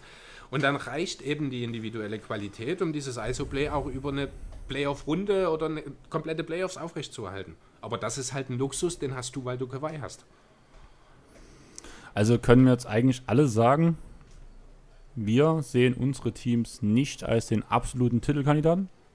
Kann ich das festhalten gerade so? Also, das kann ich bei den Mavs sowieso nicht sagen. Noch nicht. Aktuell sind die Sixers weit davon entfernt. Und auch ich sehe gerade momentan das Zusammenspiel der Lakers oder der Bucks wesentlich besser als das von den Clippers. Klar, die individuelle Klasse setzt uns nochmal vor einige Teams, aber ich glaube, dass es vielleicht gegen die Lakers gerade so passen könnte. Gegen die Bucks sehe ich dann irgendwo eine Schranke, die, zu, die zugehen wird. Und ich habe es oft genug gesagt, ich glaube nicht, dass das was wird. Und Sandro will jetzt noch was sagen und dann Ich- würde ich gerne die Bubble abkürzen mit, mit einem kleinen Punkt, den Chris noch anfügen würde über einen bestimmten Spieler mit zwei Buchstaben im Vornamen. Du laberst zu viel. Immer wieder gern. Du musst Äh. näher ans Mikro ran, wenn du was sagen möchtest. Das galt nur dir. Ja, aber es bringt nichts, wenn die Leute dich bloß leicht im Hintergrund hören. Er hat ihn gedisst. äh, ja, also ich würde bloß mal eine Frage an dich. Ähm, einfach mal das, das Szenario Clippers gegen Raptors in den Finals. Was denkst du, wer gewinnt? Ich glaube, es ist nicht äh, möglich, dass es passiert, aber ich, mich würde es einfach mal interessieren. Ähm, dort bin ich pro Clippers, weil ich niemanden sehe, der, wenn Paul George und Kawhi auf dem Feld steht, der die beiden komplett unten Schacht halten kann. Ich finde das eine enorm interessante Frage, um ehrlich zu sein, weil ich glaube, von allen Coaches in der NBA traue ich am ehesten Nick Nurse zu, weil er es eben auch ein Jahr lang live erlebt hat, äh, um dort die richtigen Schlüsse zu ziehen, um Kawhi einzuschränken. Die Gebe ich- Frage ist sehr spannend. Um, Gebe ich dir recht, aber ich bin der Meinung, das Spielermaterial fehlt einfach in dem Fall. Defensiv bei den Raptors. Genau. Aber die machen ohnehin viel über Team-Defense. Ich Ob weiß, aber über äh, gegen Isolation Play dann natürlich dort das richtige Konzept hast, das müsste man schauen. Aber ja, genug Buddies, die man ihnen entgegenwerfen kann, wären bei den Raptors alle mal da. auf jeden Fall, aber ich sehe halt trotzdem nicht, dass halt einer dieser Buddies diese Qualität hat, um einen Kawhi Leonard und einen Paul George auf dem Feld, wenn die beide Ja, zusammen auf dem Feld stehen. Das stimmt, ja. Und deswegen, das sehe ich halt wirklich bloß mit Janni oder Anthony Davis auf dem Feld, der halt auch mal alleine vielleicht sogar beide ausschalten kann. Ja, da ist was dran. Und deswegen sehe ich, aber, wenn wir davon reden, finde ich, kann man auch einen Embiid in diese Konversation bringen. Auch wenn die Sixers an sich nicht auf demselben Niveau sind. genau, das ist dann das Problem. Also vor allem jetzt LeBron hat gezeigt, der ist locked in, gerade auch in der Defense. Auch bei den Bucks hast du einen Middleton oder sowas, die auch momentan eine super Defense-Leistung aufs Feld bringen. Das Gesamtpaket um diesen Superstar, Defense-Superstar, der halt die beiden alleine schon aufhalten kann, ist dann zu gut, weil das hebelt dann auch diese Tiefe der Clippers aus. Jo. Und das sehe ich bei keinem anderen Team, muss ich ganz ehrlich sagen. Aber Chris, du hast noch zwei, zwei Buchstaben, die du eigentlich mit einem anderen Spieler in Kombination bringst. Da heißt McConnell und spielt bei den Blazers. Äh, bei den Pacers. bei den Pacers, genau. Aber wir wollen, wir bleiben bei den Pacers. Ja, Stimmt. das tun wir. Wir bleiben bei dem Team mit den vielen TJs. Drei an der Zahl. Ich glaube, es sind auch alle drei TJs, die jemals in der NBA gespielt haben. Alle bei den Pacers, fantastisch. Mir geht es natürlich um TJ One. Ich habe dann noch einen anderen, den habe ich vorhin unterschlagen. Da gehen wir dann nur ganz kurz drauf ein. Ähm, ja, TJ One, wenn du so drüber, oder wenn ihr so drüber nachdenkt, an den TJ One, den man aus Phoenix beispielsweise kannte, oder auch aus den Stationen davor, was wäre dann so das Erste, was euch dazu einfällt? Der Beef mit Jimmy Butler natürlich. Spielerisch meine ich natürlich. Ich bin ehrlich, nicht viel. Also, äh, TJ Brown ist ein Spieler, den ich nicht so krass verfolge. Äh, ich habe jetzt sein, sein 53-Punkte-Spiel gegen Philly wahrgenommen. Fand das auch krass, diese Leistung. Also allgemein seine Leistung in der Bubble ist krass, aber ich kann da jetzt echt nicht so krass viel dazu sagen, wie er äh, in der Regular Season die Saison gespielt hat. Also da kann ich jetzt schwer sagen, was er die letzten Jahre alles gerissen hat. Deswegen sage ich einfach, Andreas muss da mehr sagen. Ach, ganz ehrlich, TJ One, also wenn ich das nicht ganz falsch liege, da war doch vorher bei Phoenix, oder? Ja, nicht gerade falsch. Und auch da hat er sich schon als elitärer Scorer etabliert, muss man wirklich sagen. Ich fand, der hat seine Sache ganz gut gemacht, hat nicht ganz ins Teamkonzept gebracht. Das hat sich danach deutlich, finde ich, bei den Pacers geändert. Mhm. Klar, er lag immer wieder hinter den großen Namen, vor allem um was ging es diese Saison bei den Pacers? Es ging um Sabonis und Turner und was bei den beiden passiert. Um die Frage, wann kommt ein Victor Alodipo zurück und wann ist Malcolm Brockton endlich mal fit.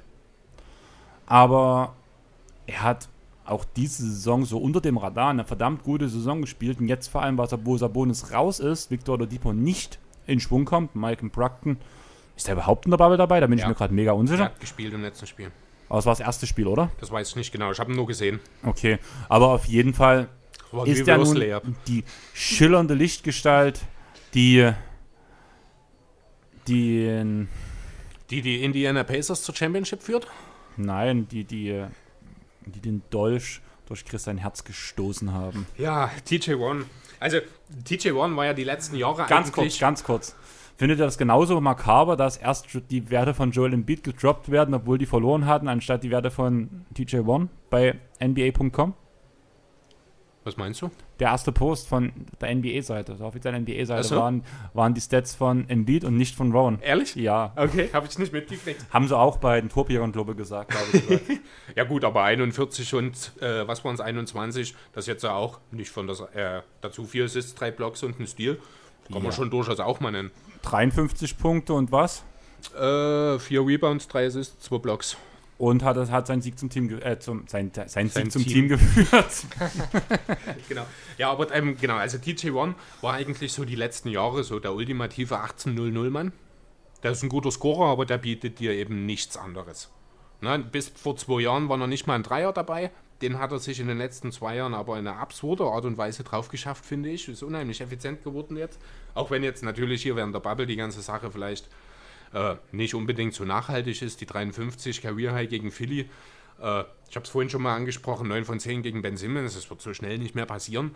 Hat aber locker noch weitergemacht gegen Washington im zweiten Spiel, 34 aufgelegt, dazu 11 Rebounds, dann gegen die Magic 32 Punkte bei 76 Prozent aus dem Feld, äh, da waren es nur zwei Rebounds, dafür drei Assists und drei Steals dabei und ein Block. Jetzt im letzten Spiel gestern Nacht ist er ein bisschen abgekühlt. Da ist er auch mit 0 von 3 gestartet. Das habe ich zufällig am Anfang des Spiels gesehen im Boxscore. Hatte sich dann ein bisschen gefangen. Am Ende sind es doch nur 7 von 20 gewesen für 16 Punkte. Trotzdem hat er jetzt in den vier Spielen fast 34 Punkte aufgelegt. Dazu sieben Rebounds und was eben wirklich untergeht, fast drei Assists, zwei Steals, 1,8 Blocks. Also er ist wirklich von dem äh, wie sagt man so schön, von einem Stat-Patter, von einem gewissenlosen Scorer ohne Einfluss, positiven Einfluss auf das Team. Also wirklich hat sich zum Teamplayer entwickelt. Und das ist auch unheimlich cool, wenn du den Spielen siehst. Der verzieht ja nie eine Mine. Finde ich auch find ich beeindruckend, wenn du das dann so siehst. Äh, der hat keine Angst, keinen Schiss, geht überall rein, ist effizient. Mal sehen, jetzt von dem letzten Spiel abgesehen, vielleicht fangen die Defenses auch langsam an zu erkennen, dass TJ1 die erste Option für die Pacers sein muss, weil eben Oladipo nicht fit ist, weil mit äh, Bogdanovic eben die Flügel-Scoring-Option im letzten Sommer gegangen ist und weil jetzt eben der Topscorer mit Sabonis auch noch raus ist. Erst die logische Konsequenz, was das Scoring angeht, weil es halt kaum noch jemanden gibt, der sonst den Ball wirklich brauchbar im Korb unterbringen kann. Ja, genau. Also da bin ich sehr gespannt, wie es weitergeht. Er wird sicherlich nicht weiter im 30-Punkte-Bereich scoren. Äh, aber ich bin durchaus der Meinung, dass TJ One ein, äh, ein sehr, sehr nützlicher Spieler für ein Playoff-Team in den nächsten Jahren noch sein kann. Auf jeden Fall. Also ich muss sagen, vor allem jetzt in der Bubble, also man muss ja allgemein sagen, dass ein ganzes Paar Spieler, da werden wir auch wieder bei Subac, die nochmal in der Bubble extra krass auflegen. Aber man muss halt wirklich sehen, irgendwo reden wir jetzt von einer geringen Sample Size von acht Spielen. Und da sehen die Werte von dem Subac gerade extrem gut aus. Aber wenn wir uns irgendeinen Streak von acht Spielen der aktuellen Saison raussuchen von Subac oder auch von dem TJ Warren, sehen die Werte wahrscheinlich auch sehr gut aus, während ein anderer acht Spiele Streak wieder extrem scheiße aussieht, vielleicht Richtig. sogar. Und man muss ehrlich sagen, dass gerade diese acht Spiele bei vielen Teams einfach überbewertet werden. Das ist durchaus möglich. Ne, aber trotzdem sind es halt erstmal Leistungen, die gebracht wurden, erbracht wurden und die man jetzt so nicht unbedingt erwartet hat. Und wenn wir da gerade schon von nicht unbedingt erwartet sprechen, würde ich dann doch gerne noch mal ganz kurz über Michael Porter Jr. reden, der endlich befreit wurde. Wenn auch nicht ganz freiwillig, wie ich behaupten möchte. Hat es jetzt endlich geschafft, sich bei Mike Malone äh, ja, sein Standing zu erarbeiten, sage ich mal. Hat jetzt gestartet die Spiele, 37 Punkte gegen OKC. 30 äh, dann direkt nochmal gegen die Spurs. Jetzt letzte Nacht nochmal 27 nachgelegt gegen Portland bei der Niederlage. Ähm, Junge ist da und er sieht so leicht aus. Habt ihr den Kerl mal gesehen in den Spielen bisher? Ich habe noch kein einziges Spiel von Denver, glaube ich, gesehen. Ich auch nicht. Das ist so Wahnsinn. Also der ist ja unheimlich groß. Das habe ich nie, als, der, als ich den auf dem Feld gesehen habe, hätte ich niemals gedacht, dass er so groß ist. Das sieht so einfach aus. Der bewegt sich, der ist unheimlich clever, der kann von überall werfen. Der hat ein paar Moves drauf, wo er jeden aussteigen lassen kann. Er kann Offball, bewegt sich super. Ähm, Michael Porter Jr. wird mal ein Scoring Champion in der NBA. Hot Take. Ich bin, ich finde, ganz ehrlich, ich finde das nicht so hot. Hot Take. Michael, Ma Michael, also, Michael Porter Jr. ist so ein bisschen, wirkt auf mich so ein bisschen wie Carmelo Anthony damals. Nur mit dem Unterschied, dass Porter weit nach unten gefallen ist wegen seiner Rückenverletzung. Toller, toller Rebounder, super Scorer, wahrscheinlich sogar ein effizienterer Scorer als Mello. Also ganz ehrlich, egal was wir jetzt sagen, ihr werdet es ja in der Story gesehen haben, wenn ihr den Part hört. Alles, was wir jetzt sagen, ist hot. Einfach weil. Es weil, weil ich dabei ist. bin. es, es gibt so Sachen, da. Also ganz ehrlich, so. Es gibt doch immer den Schwulproleten, oder? Der hat immer gedacht, der ist mega hot. Und danach sah der so aus wie bei Fuck You Goethe. Willst du mir jetzt etwas damit sagen? Ja, deine Haare sind hässlich. Zum Glück trage ich eine Cappy. doch gar nicht, da sitzt doch eine Mütze drin. Ja, die hat er da auch vor uns beim, beim Essen gehen vergessen. Ich weiß, wie es darunter aussieht. Der wollte mich heute auch schon kraulen. Damit Soll ich schnorre wie eine Katze, hat er gesagt. Ja, ich vermisse meine Katzen, sorry. Ich fühle mich gerade sehr unwohl neben dir. also, also, falls ihr mal Chris schnorren hört. also, Soll ich euch vielleicht noch kurz verraten, wen ich für den größten Gewinner der Bubble bisher halte? Ja. Die NBA, weil es Geld bringt. Die europäischen Fans. Habt ihr euch die Spielpläne mal angeschaut? Spiele noch und nöcher in der Primetime, jeden ich, Tag. Soll ich mal ehrlich sein? Ich hatte jetzt die Woche Frühschicht. Chris, wann gehe ich in der Frühschicht ins Bett? Ja, aber selbst, na, wann gehst du um 9? Nee. Was eher? Um 19. Ach, 9, ja gut, nee, dann nicht. Wobei, also, ich glaube, morgen startet ein Spiel. ja, Beispiel, ich habe zum Einschlafen, habe ich NBA geguckt. Mh, na, aber das ist, ich glaube, 6.30 Uhr, so 18.30 Uhr, 19 Uhr fangen die Spiele teilweise an. Du kannst locker noch um 10. Selbst The Zone habe ich jetzt gesehen, hat gestern zum Beispiel zwei Spiele gezeigt. Ich weiß nicht, ob sie es jetzt jeden Tag machen. Ähm, also wirklich einer der großen Gewinner wirklich. Zum einen natürlich die Fans im Allgemeinen, auch weil es ist viel los in den Spielen, es werden viele Punkte gemacht, es sind auch viele enge Spiele dabei, was auch einfach viel mit der langen Pause zu tun hat. Aber halt auch ganz besonders nochmal wir hier in Europa, wir haben von den Zeiten her, ich glaube, das wird vielen, vielen Leuten, wenn dann irgendwann mal wieder das Ganze normal läuft, wird den vielen Leuten dann erst klar werden, was für ein Glück wir hier für diese paar Wochen und Monate jetzt haben.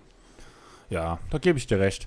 Aber wollen wir langsam mal die Gewinner und Verlierer zu Ende bringen oder habt ihr noch was? Ich bin durch. Ich auch. Dann habe ich mit Chris geredet. Wir haben was vorbereitet, beziehungsweise ich habe was vorbereitet. Genau, ich habe einen Vorschlag gemacht und du hast ihn mir einfach entrissen. Was heißt entrissen? Also ganz ehrlich, wir wollen ja, dass ihr möglichst gut entertained seid. Ne? Und haben ja gesagt, was bringt es uns, wenn Chris sich vors Mikro setzt? Jetzt guckt er mich grimmig an. Ich guck dich noch nimmer grimmig an, ich ignoriere dich. Okay, das hast du gerade sehr gut geschafft. Ja. Aber deswegen haben wir gedacht, wir brauchen einen Showmaster, der was drauf hat. da wir keinen gefunden haben, macht es trotzdem Andreas. Genau. Und zwei Kandidaten im Spiel, die was nur rüber haben. Da wir die auch nicht gefunden haben, sind das Sandro und ich. Also Chris hat zumindest Geheimrats irgendwie James Harden, von daher vielleicht habe ich zumindest daran, dass wieder, wieder bei damals, ich weiß gar nicht mehr, war das in der Avatar-Folge, die wir gemacht haben, wo ich gesagt habe, dass deine Geheimrats irgendwie die Pfeile funktionieren sollten vom Avatar und danach kommt Energie, äh, kommt das Wissen herausgeströmt. Keine Ahnung. Dafür hätte ich dir zuhören müssen. Ist mir auch egal, wir machen jetzt auf jeden Fall eine Sache, wo du mir auf jeden Fall zuhören würdest, weil sonst wird Sandro relativ schnell den Sieg einfahren.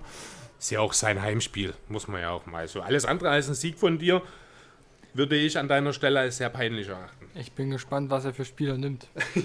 also wenn die jetzt von, von 1900 was weiß ich sind, dann wird es auch schwierig. Rolando Blackman. Hachi, Ja. oder?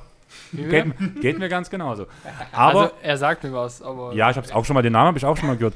Aber genau deswegen bin ich der Showmaster und muss nichts wissen. Ich musste nur ein paar Artikel wälzen und habe ein paar coole Facts welche rausgesucht. Wir kopieren einfach mal wieder was, was alle anderen auch schon mal gemacht haben. Wir spielen eine Runde Wer bin ich? Das habe ich, glaube ich, das erste Mal bei Ins Gesicht von Staude mal gehört. Token the Game hat es aufgefahren. Die Kopier haben es bestimmt auch mal gemacht und gefühlt jeder andere Podcast. Warum also nicht auch wir? Warum nicht auch wir? Also ich habe für jeden Spieler zehn Facts vorbereitet, die tue ich nacheinander vorlesen. Am Anfang ist es ein bisschen schwieriger. Am Ende wird es dann relativ eindeutig. Also ganz ehrlich, ich bin eine richtige Lusche in diesem Spiel. Und selbst ich hätte die Spieler rausgefunden mit den letzten Facts. Also ich sage nicht direkt die Namen, aber indirekt. Von daher funktioniert das eigentlich schon. Vielleicht noch ganz kurz, bevor wir loslegen. Es geht hier um eine Werbe Ich stelle es Maverick Special Edition. Das hast du jetzt, ich glaube, noch nicht erwähnt. Also zu Ehren unseres Gastes geht es heute um die Maps. Wir machen es jetzt einfach mal ein kleines Beispiel. Das geht noch nicht in die Wertung rein. Da könnt ihr euch vorstellen, wie es funktioniert. Da könnt ihr euch schon mal warm raten. Ähm, Fact 1. Seid ihr bereit? ja. Jo. Ich bin ein Big Man. Gesagt, ist relativ easy. Ich wurde von den Bucks gedraftet. Dirk Nowitzki. Wie gesagt, easy. Die anderen Kann ich, Spieler. kann ich das schon mitzählen? nein. Hat Frau, das, Le Frau Lehrerin. hat das Game revolutioniert. Keiner Defense war nicht seine Stärke. Gewann mit Sean Marion den Titel für Dallas, komme aus Würzburg, 41, 21, 1, hat sich Sandro tätowiert. Swish, Power Forward und MVP. Sollte reichen. Und ich hoffe, dass die nächsten Spieler ein bisschen schwieriger sind für euch. Ich hoffe nicht. Allerdings weiß ich, nicht. dass wir einen Dallas-Experten hier haben und einen Quiz, Quizmaster. Quizmaster, der zumindest viel zu viel für meine Verhältnisse weiß. Aber ich würde einfach mit dem ersten Spieler anfangen. Ich würde sagen, das ist auch sogar der, der einfachste von allen, die ich habe. Und zwar wurde ich 1974 in Afrika geboren.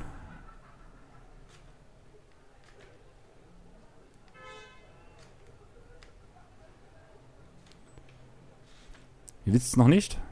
Ich habe schon, ich habe eine Vermutung schon. Ich auch, aber ich will es noch nicht sagen. Mein Vater war Fußballprofi.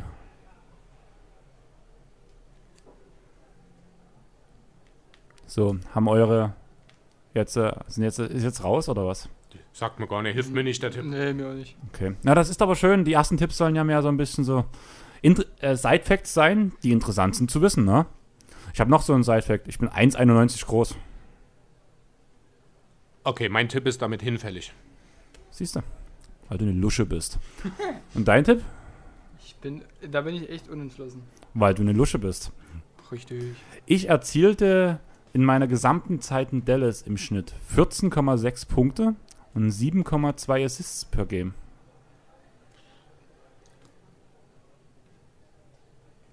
Chris überlegt. Die musst aufpassen, wenn danach die Pfeile bei den Geheimratzeichen an zu leuchten, dann wird es interessant, ne? Also, Dann gehe ich weg. Okay, nicht, dass du die hier, die Windmagie, nee, wie hieß das? Ja, Du hast Avatar nicht Ich, geguckt, du stimmt. bist der Avatar-Typ. Ja. Ich bin, da, ich bin der Avatar, geil. ähm, ich wurde an 15. Stelle gepickt. So langsam solltet ihr wirklich Kannst mal drauf sagen, kommen. wann? Nö, Schade. habe ich extra rausgelassen. Und wäre es zu einfach, bin ich der Meinung. Ähm, ich spielte für Dallas, die Lakers und Phoenix.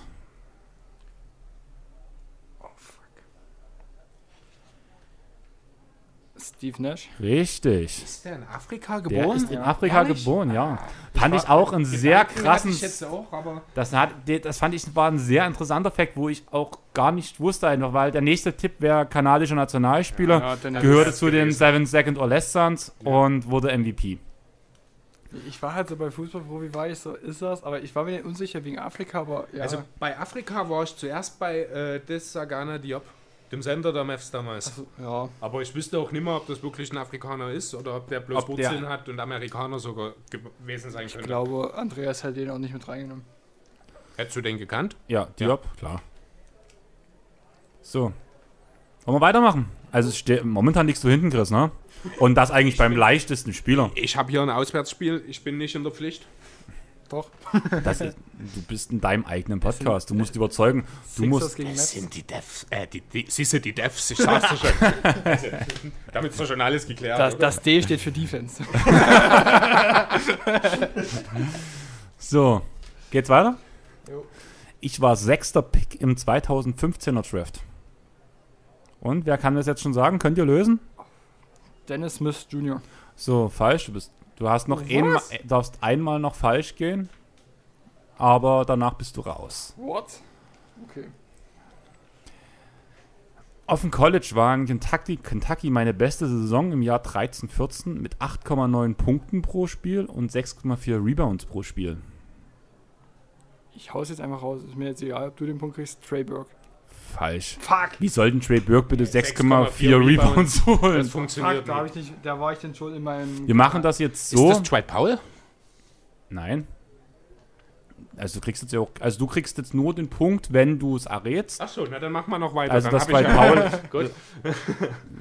ähm, das darf jetzt der Gast, im- ist das jetzt schon sein Freilos oder gibst du ihm eins mehr, weil hat er gedacht. Nee, ich muss, der Nächste muss jetzt sitzen. Okay. Allerdings konnte ich diese Zahlen nicht in die NBA übertragen, obwohl ich eine gute Rookie-Saison spielte.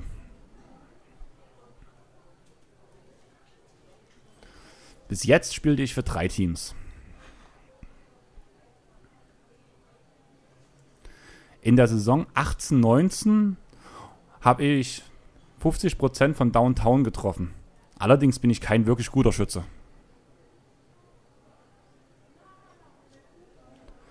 In der Bubble bin ich wegen der Geburt meines Kindes nicht dabei. Willie Colley Stein. Richtig. 50% 18, 19. Eins von Eins zwei. von zwei, ich wollte gerade sagen. Das andere wäre gewesen, ich wurde mit dem Zweitnamen Dermond geboren, ließ ihn allerdings zu Trill ändern. Krass, cooler Typ. Auf dem Feld falle ich mittlerweile durch meine Kriegsbemalung ähnlichen Tattoos auf.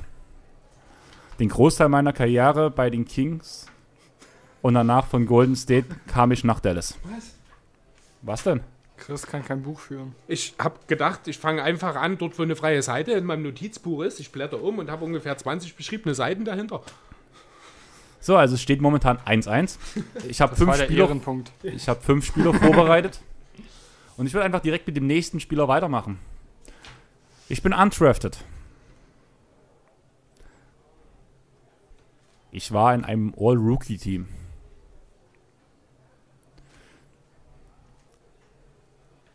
Mittlerweile gehe ich woanders auf Korbjagd. Also nicht in Dallas. Darauf bezieht sich das, weil wir hier im Dallas Mavs Special sind. In der Bubble bin ich auch dabei.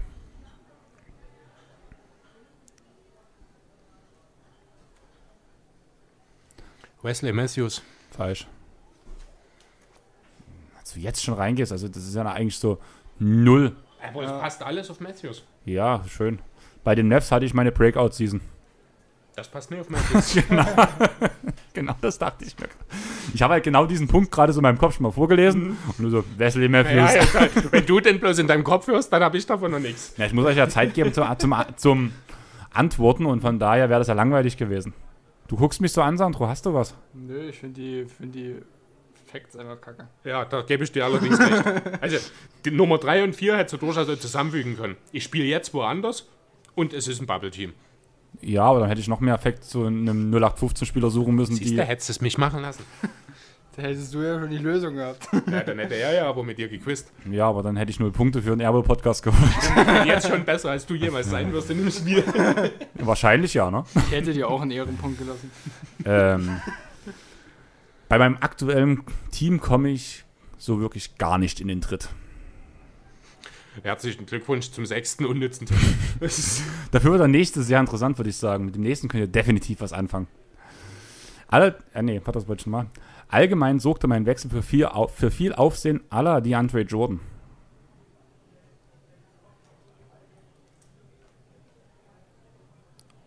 Chris überlegt. Das klingt nach einem wertvollen Tipp, würde ich sagen. Nee, wirklich. Nein?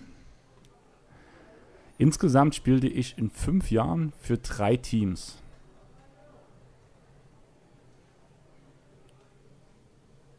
Also eigentlich der die Andre Jordan-Tipp, den habe ich extra ein bisschen vorgeschoben, weil ich eigentlich dachte, das ist der, weshalb er drauf kommt, muss ich ganz ehrlich sagen. Na ja, gut. Mein Vorname trägt auch eine bekannte Zeichentrickfigur. Ich wir Deinen beide. Vornamen. Ja, trägt eine bekannte Zeichentrickfigur. Eine Disney-Zeichentrickfigur? Ich glaube, das ist keine Disney-Zeichentrickfigur. Ich bin mir ziemlich sicher, dass es keine Disney-Zeichentrickfigur ist. Na, dann bin ich raus. Klasse. Ich auch. Dann gib mal noch deinen letzten Tipp. Mein Nickname ist Yogi. Jo was? Yogi. Ist das Yogi Ferrell? Na klar. Wie heißt denn der mit Vornamen? Ist der direkt Yogi? Ist Das der ist bestimmt sein. ein Spitzname? nein, oder? das ist sein Vor- und Nickname. Der steht auch bei Nickname direkt drin, aber auf zumindest BKRF steht nichts anderes als. Also, du hast bei Nickname Yogi stehen und hast beim vollen Namen Yogi Farrell stehen. Bei BKRF. Chris, hast du noch ein Blatt für mich? Danke. Wer hat denn jetzt als erstes gesagt? Du. Ich, oder? No, eigentlich schon. Also, ganz ehrlich. Der hatte damals, nochmal kurz Wer- jetzt die, kann, die Können wir Antwort. kurz klären, was für eine Zeichentrickfigur das ist? Yogi Bär. Das war dieser Bär, der mit seinem Kind immer.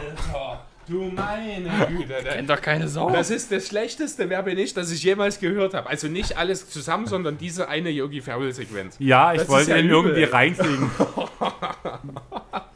Meine Herren. Find mal über, find mal über, ich wollte halt nicht nur irgendwie bekannte Namen nehmen, ne? Okay, da Du gebe ich dir recht. Also der Pick an sich ist gut, aber Du hast nichts gefunden. Ich habe englische Artikel gewählt. Ganz ehrlich, über den gibt's anderen. Das wäre aber langweilig gewesen. Ich habe mich auf Yogi Farrell einge, eingearbeitet. Naja, gut, dann kann ich ich wollte den haben. Aber ich will mich nicht beschweren, ich habe mir ja gelöst. Ja. Aber wann war er denn bei den Mavs?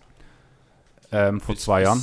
18 hätte ich jetzt auch Mhm. gesagt. Ne? Doch, ja. Ja. Hm, und Das der hatte Sway. damals, das, das, der Wechsel, wo ich sagte, aller die Antwort Jordan war, Ah, weil der der, hat- hatte schon. der hat mit? Dallas, der hat mit Dallas ausgemacht in der Memorial-Zeit, dass er verlängert für einen gewissen Vertrag, wo es aber noch keine Verträge unterschreiben durften. Dann haben die Kings ihm mehr angeboten. Das war ähnlich, glaube ich, mit, er, mit Ersan, Ilya Sova. Genau, also das haben die Kings mit zwei oder drei Spielern in dem Jahr gemacht, Genau. weil das die einzige Chance damals war, äh, die quasi überhaupt zu kriegen, indem man sie überbezahlt. Ja, stimmt. Genau, und dadurch hat dann Yogi gesagt, okay, ich unterschreibe bei den Kings, weil die mehr Geld und mehr Länge geben, bieten. Wobei, ich glaube, wir reden hier von, ich glaube, er hat zwei Jahre und sechs gegen einen ein Jahres- und zwei Millionen Vertrag oder sowas. Also, Kann sein. aber gut, nachvollziehbar auf jeden Fall. So, Ich jetzt bin ehrlich, ich habe gerade nicht mal ein Bild im Kopf von dem. jetzt kommt, glaube, du hast gerade gesagt, das war das schlechteste, wer bin ich? Jetzt kommt aber das beste, wer bin ich, was du je gehabt hast. Also lösen wir nach dem ersten? Wär, wäre krass. Seid ihr bereit? Jo. Ich bin U19 Weltmeister und schlug im Finale die USA, wo unter anderem Stephen Curry, Patrick Beverly und die Andre Jordan in einem Team standen. U19 Weltmeister. U19. Okay. Ist das ein interessanter Fakt? Ja, allerdings. Im Jahr 15, 16 kam ich von vielen Euroleague-Teams und ABA-Stationen in die NBA. Bogdan Bogdanovic. Boba Quatsch, Marjanovic. ich bin blöde, der ist Ja, mehr richtig. bei Nets gewesen. Jetzt Boban. war ich völlig auf dem falschen Schirm, ja.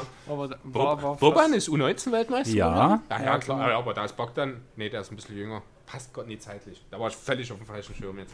Ja, ich war Boban- bei dem ersten Punkt noch ein bisschen unsicher. Ich wollte den zweiten abwarten. Wollt ihr die restlichen Artikel hören? Ja. Es gibt einen Subreddit-Artikel von mir, wo ich verschiedene Dinge halte. Der Artikel hieß, in, also habe ich in Klammern zurückgeschrieben, Boban Holding Things. den Artikel habe ich leider nicht gefunden, aber es gibt eine Hommage von den Dallas Mavericks dazu, wo das ist dieses, wo der diesen Mini-Basketball in der Hand hält und so reinbeißt wie in einen Apfel. Davon kommt das, was ist von dem Originalartikel einfach übernommen in einem Dallas-Trikot.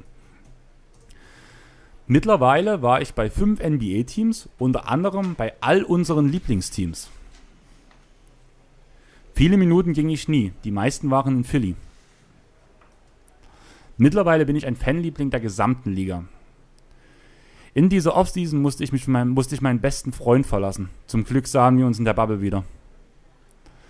Wobei das kein besonders schönes Wiedersehen war. Ich habe jetzt noch Mitleid mit Tobi. Ja. Ich gehöre zu den größten Spielern der Liga und mein Backcourt, äh, Backcourt-Partner ist genauso groß wie ich. In Liebe, Bobi und Tobi ist der letzte Tiff. Aber du musst auch sagen, er ist bekannt in Hollywood. Ja, stimmt. Also, John Wick. ja, Allerdings kein besonders guter Film, wenn ich ehrlich sein soll. Das hatten wir sogar Oh. schon mal im Pod. Hm. Boban macht den besser. Ich habe den, hab den Film noch nie geguckt, bin ich ehrlich. Ich habe bloß diese Szene mit Boban gesehen. Fandet, Aber ihr, die ist auch nicht der Renner. Ist egal, das ist Boban. fandet ihr, das war ein okayes Wer bin ich dieses gerade? Ja, das, das fand ich gut. Weil ich gewonnen habe. 2-2, oder? Ja. Wie viel hattest du jetzt? Fünf, sechs? Ich habe noch einen. Uh. Ich habe irisches Blut in meinen Venen.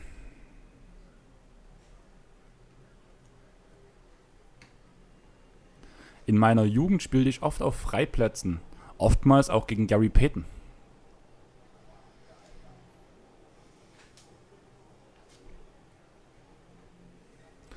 Mein Zweitname ist Frederick.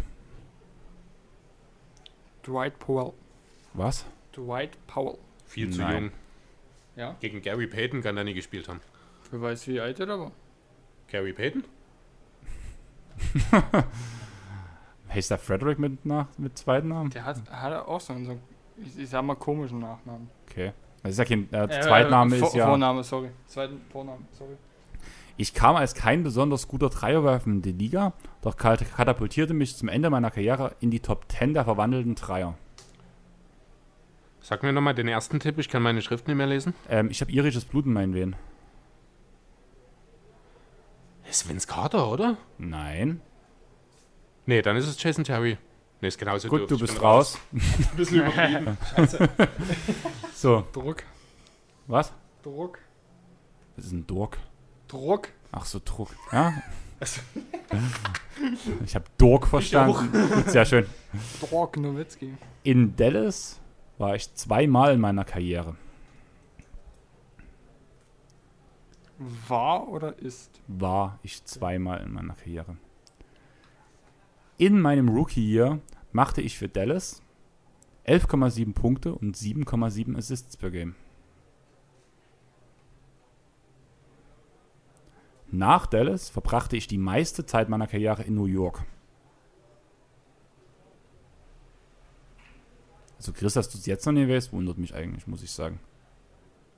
Ich habe eine Theorie und ich würde behaupten wollen, die ist von meiner Vince Carter Theorie gar nicht so weit weg. Weil die, ne? Hm, Ja, dann weiß ich, wer es ist. na, Aber dann ist New York falsch. wieso? Weil Naja, zu der äh, Zeit, die ja. noch in New York waren. gut, ja, New Jersey. Devin Harris. Entschuldigung, ich habe es jetzt vorweggenommen. Was? Nee. Von wem redest du da? Gut. Ich bin Hall of Famer. Ich holte mit Dirk den Titel. Ich bin als Head Coach und als Assistant aktiv gewesen. Ach, du bist bei Kid, oder? Na klar bin ich bei Kids. Ah, du bist bei Aha. Kid. Ich wusste nicht, dass die irisches Blut hat. Das hat mich jetzt irritiert. An, an Kid habe ich überhaupt nie gedacht. Nur die ich Mutter, die Mutter, sagen. die Mutter ist Halbiren. Ach so. Das hat mich jetzt irritiert. Krass, nee. ich Unentschieden, wir haben einen Unentschieden im Airball Krass, Podcast. ich bin jetzt echt bei Devin Harris zuletzt gewesen. Aber ja, die, die, der Devin Harris-Gedanke ist dasselbe wie der Jason Kidd-Gedanke. Mit Ja. Carter zusammen in New Jersey No. gespielt. Ja, Deswegen habe ich auch gerade Ja gesagt. hm. ja Ist- nee, aber dann hat man. Dadurch, dass die aufgelistet sind auf, wie sie jetzt heißen, die Teams. Ja, ja. Hm. Deswegen hatte Das ich, sind die- ja. okay. Aber damals waren es noch Ja, die war noch. New Jersey, ja. jetzt wo du es sagst, ja, gebe ich dir vollkommen recht. Aber es hätte nichts daran geändert, ich hätte es eh falsch gehabt. No. Ich weiß auch nicht, wie war das in der Welt, dass ich auf Jason Terry gekommen bin. Das, vor allem fand ich das so lustig, weil du Jason sagst. Ich dachte, jetzt hat er's. Stimmt, ne? Aber an Jason Kidd habe ich wirklich, also an Jason Kidd habe ich keine Sekunde gedacht. Habe ich es trotzdem einigermaßen okay gemacht, Ja, bis auf ja, diese das war Yogi. Nur Ferrell das Sache. mit Yogi Ferrell war ein bisschen zu äh, vakant. Also da fehlten noch so, da fehlt irgendwo der eine, der dann wirklich mal den entscheidenden Ja, ich gibt. dachte, dass dieser, dass spätestens die Comicfigur, dass man auf Yogi Bär kommt. Niemals. Also ein Yogi. nee. Aber Yogi Bär wisst ihr, was es ist, oder? Ich habe davon gehört, aber ich habe kein Bild davon im Kopf. Warte. Und ich will es auch nicht. Ich such's euch raus. Na, Na, klasse. Ich habe übrigens mal Boban Holding Things gegoogelt, während du vorgelesen hast. Und gefunden? Ja, Ist gut. ist spannend. Naja, gut, also eigentlich nehmen wir hier ein schönes Und den Bild kennt ihr, oder? Golfkart. Der. Das ist Yogi Das Bär? ist Yogi Bär. Ich hätte nicht gedacht, Okay. dass der Yogi-Bär ist. Aber gut. Das sieht irgendwie aus wie Baloo. Ja. Nee, Baloo war da Ja, nicht blau. Das sieht ein bisschen aus. Baloo war blau. Ich könnte mir James Harden, wenn der einen Bart hat dran hätte, könnte ich mir James Harden damit vorstellen. Wenn er einen Schlips trägt, vielleicht, ja. ja. Aber ich habe jetzt keinen Spieler mehr für euch vorbereitet. Ich finde, Schade. unentschieden ist okay, oder? Oder macht eine schnelle Schätzfrage für uns. Wie viele Punkte hat. Warte, jetzt muss ich irgendwas krasses nehmen. Ich bin aber übel schlecht, ey. Ja, ist gut, ne? Warte, ich tue nochmal. Stats bin ich raus. Nee, es geht auf jeden Fall Total Points, machen wir auf jeden Fall. Das zählt für mich auch als Stat. Und natürlich geht es dann bloß um die Dallas Mavericks. Im momentanen Kader. Also Punkte Nee, für langweilig. die Mavs oder was? Oder doch, wir gehen mal in den aktuellen Kader einfach mal rein. Dann tun wir hier mal einen Gast ein bisschen vorschießen, ne? Und wir nehmen jetzt mal. Mal gucken, ob wir hier was Schönes finden. Ich habe irgendwie Angst. Ja, kannst du haben. noch hier sitze. Das auch. Wie viele Punkte hat Josh Reeves dieses Jahr für Dallas gemacht? Insgesamt Insgesamt Total Points. mit Bubble. Mit Bubble, alles. Wir sind, ich habe hier die Regular Season Points und ich will jetzt von euch die Total Points wissen. Ich hätte gesagt, wir schreiben jetzt hier einfach auf. Hm. So, na, Genau, und danach gebt ihr mir die Zettel rüber und ich sag euch.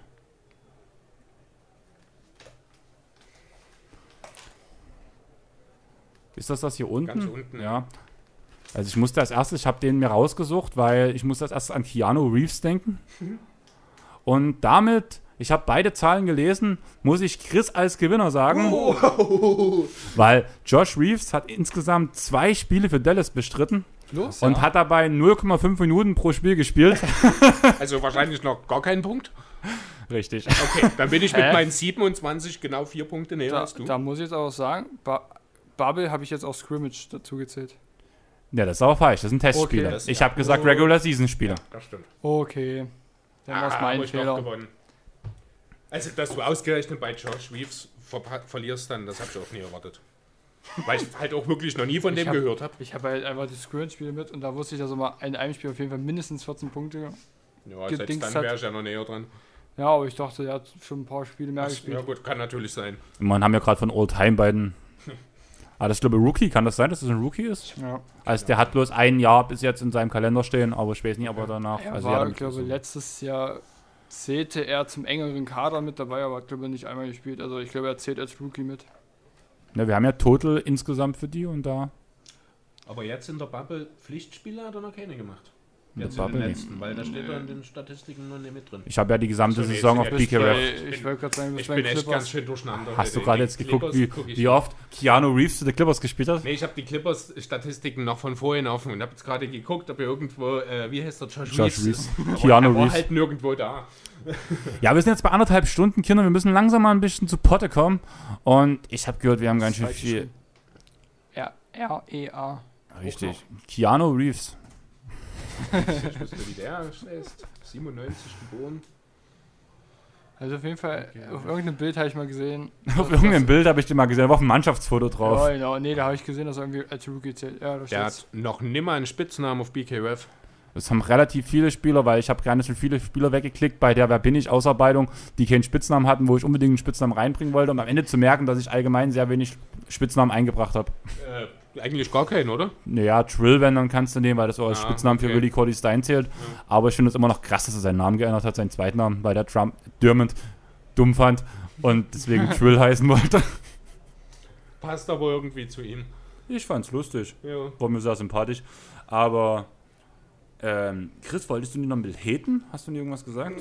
Ich will jetzt Nee, unbedingt ist aber ich würde trotzdem- gern eure Meinung noch zu einer Thematik, Ach, die äh, hier in Deutschland jetzt die letzte Woche stattgefunden hat. Ich glaube, da bin ich eher der Typ, der hatet. Weil ich da Das- ja ein bisschen radikalere Ansichten habe und sage, möglich. dass man solchen Leuten den Mund verbieten sollte. Jo, vielleicht sagt, reden wir erstmal kurz drüber, um was es eigentlich geht. Und zwar geht es um den Spieler Joshiko Saibu von den Telekom Baskets Bonn, beziehungsweise ehemals Telekom Baskets Bonn. Der Kerl ist ein bisschen negativ aufgefallen in den letzten Wochen und Monaten schon vermehrt. Äh, hat unter anderem, also das Ganze fing mehr oder weniger an bereits im Mai, äh, wo er in einem Instagram-Video äh, unter dem Hashtag Appell an den Verstand ziemlich heftige Kritik an Medien und Politik gehegt hat, unter dem äh, Deckmantel der Corona-Pandemie. Äh, ja, Schlagwort wehe, du hinterfragst und man ist der Mündige und hast du nicht gesehen, so dieser ganze Quatsch. Äh, man hat damals schon von Clubseiten versucht, äh, oder beziehungsweise das Gespräch mit ihm versucht. Sehr interessant fand ich die Aussage zum Manager dazu. Und zwar, das war schon ein sehr verstörender Vorgang finde ich, wenn das so ein Clubmanager über eine Sache seines Spielers sagt, finde ich das schon spannend. Ähm, ja, jetzt hat er diese Woche, beziehungsweise letztes Wochenende, den Vogel, wie ich finde, abgeschossen.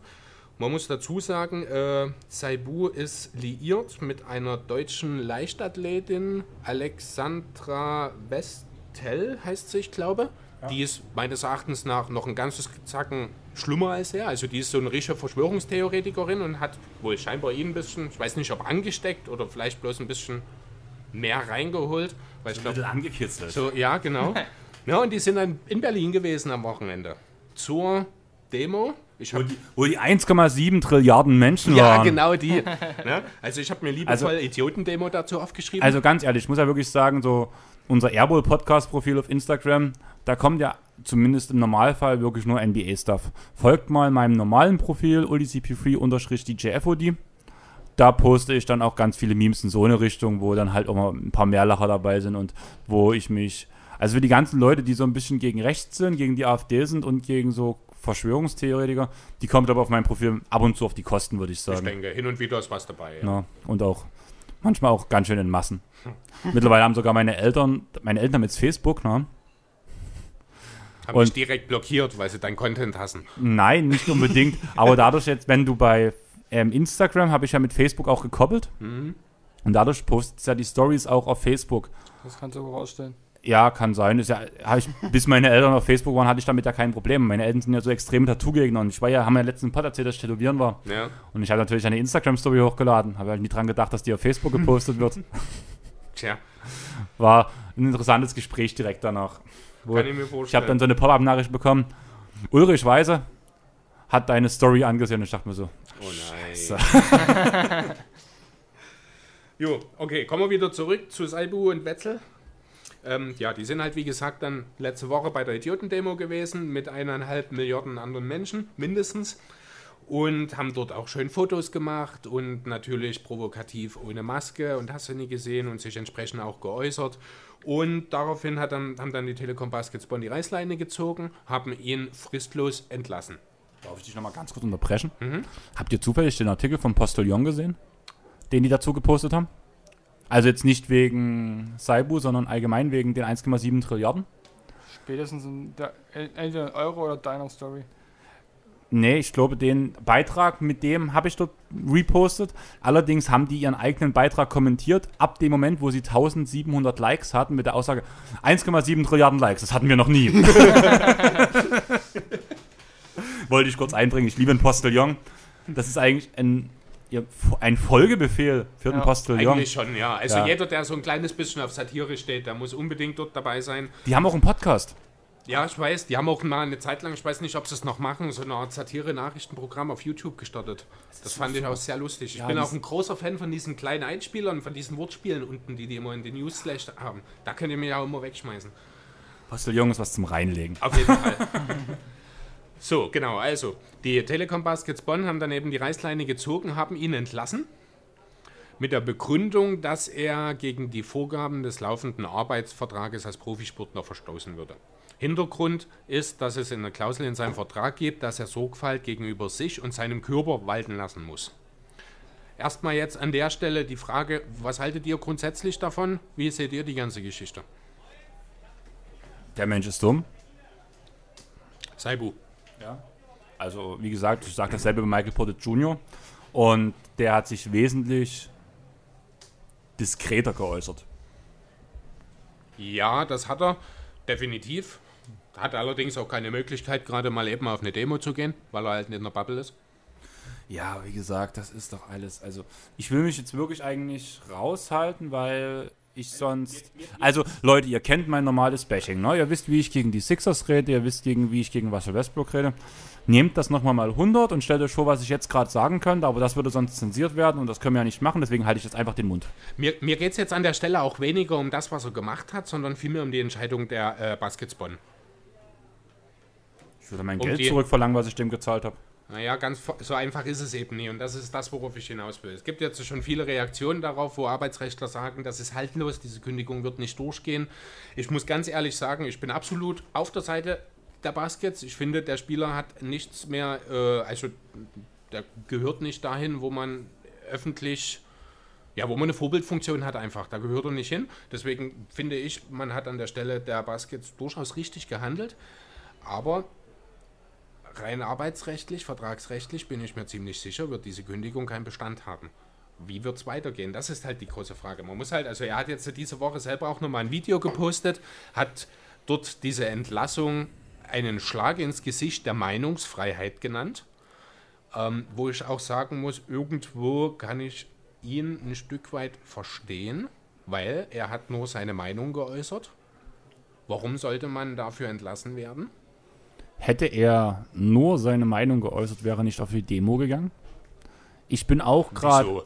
Seit, wieso, seit wann ist eine Demo kein äh, Ort mehr, um seine unter Meinung zu äußern? momentanen Voraussetzungen, Corona und alles. Also ganz ehrlich, ich bin Die Demo ist genehmigt gewesen.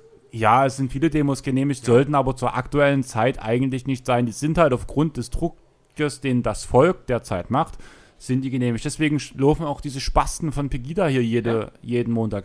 Aber das sind Idioten. Ja, und ganz aber ehrlich, mich haben regen, das auch, Recht dazu. mich regen auch die Idioten auf, die mit einem guten Grund hier langlaufen. Also wir hatten letztens auch wieder eine Antifa-Demo, die hier langgelaufen ist, wo ich halt sage, die haben halt für die Seebrücke demonstriert. Mhm.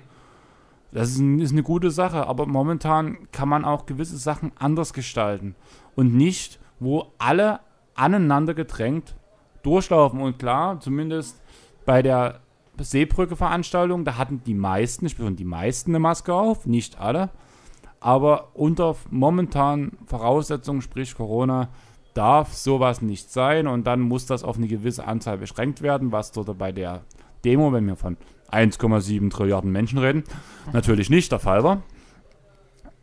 Das kann nicht sein, ganz ehrlich. Das ist, wir alle heulen rum, weil wir zu Hause sitzen müssen und haben Angst vor einer zweiten Welle und dann treffen sich ein paar Spinner und dürfen so einen Mist machen? Ganz ehrlich, nee.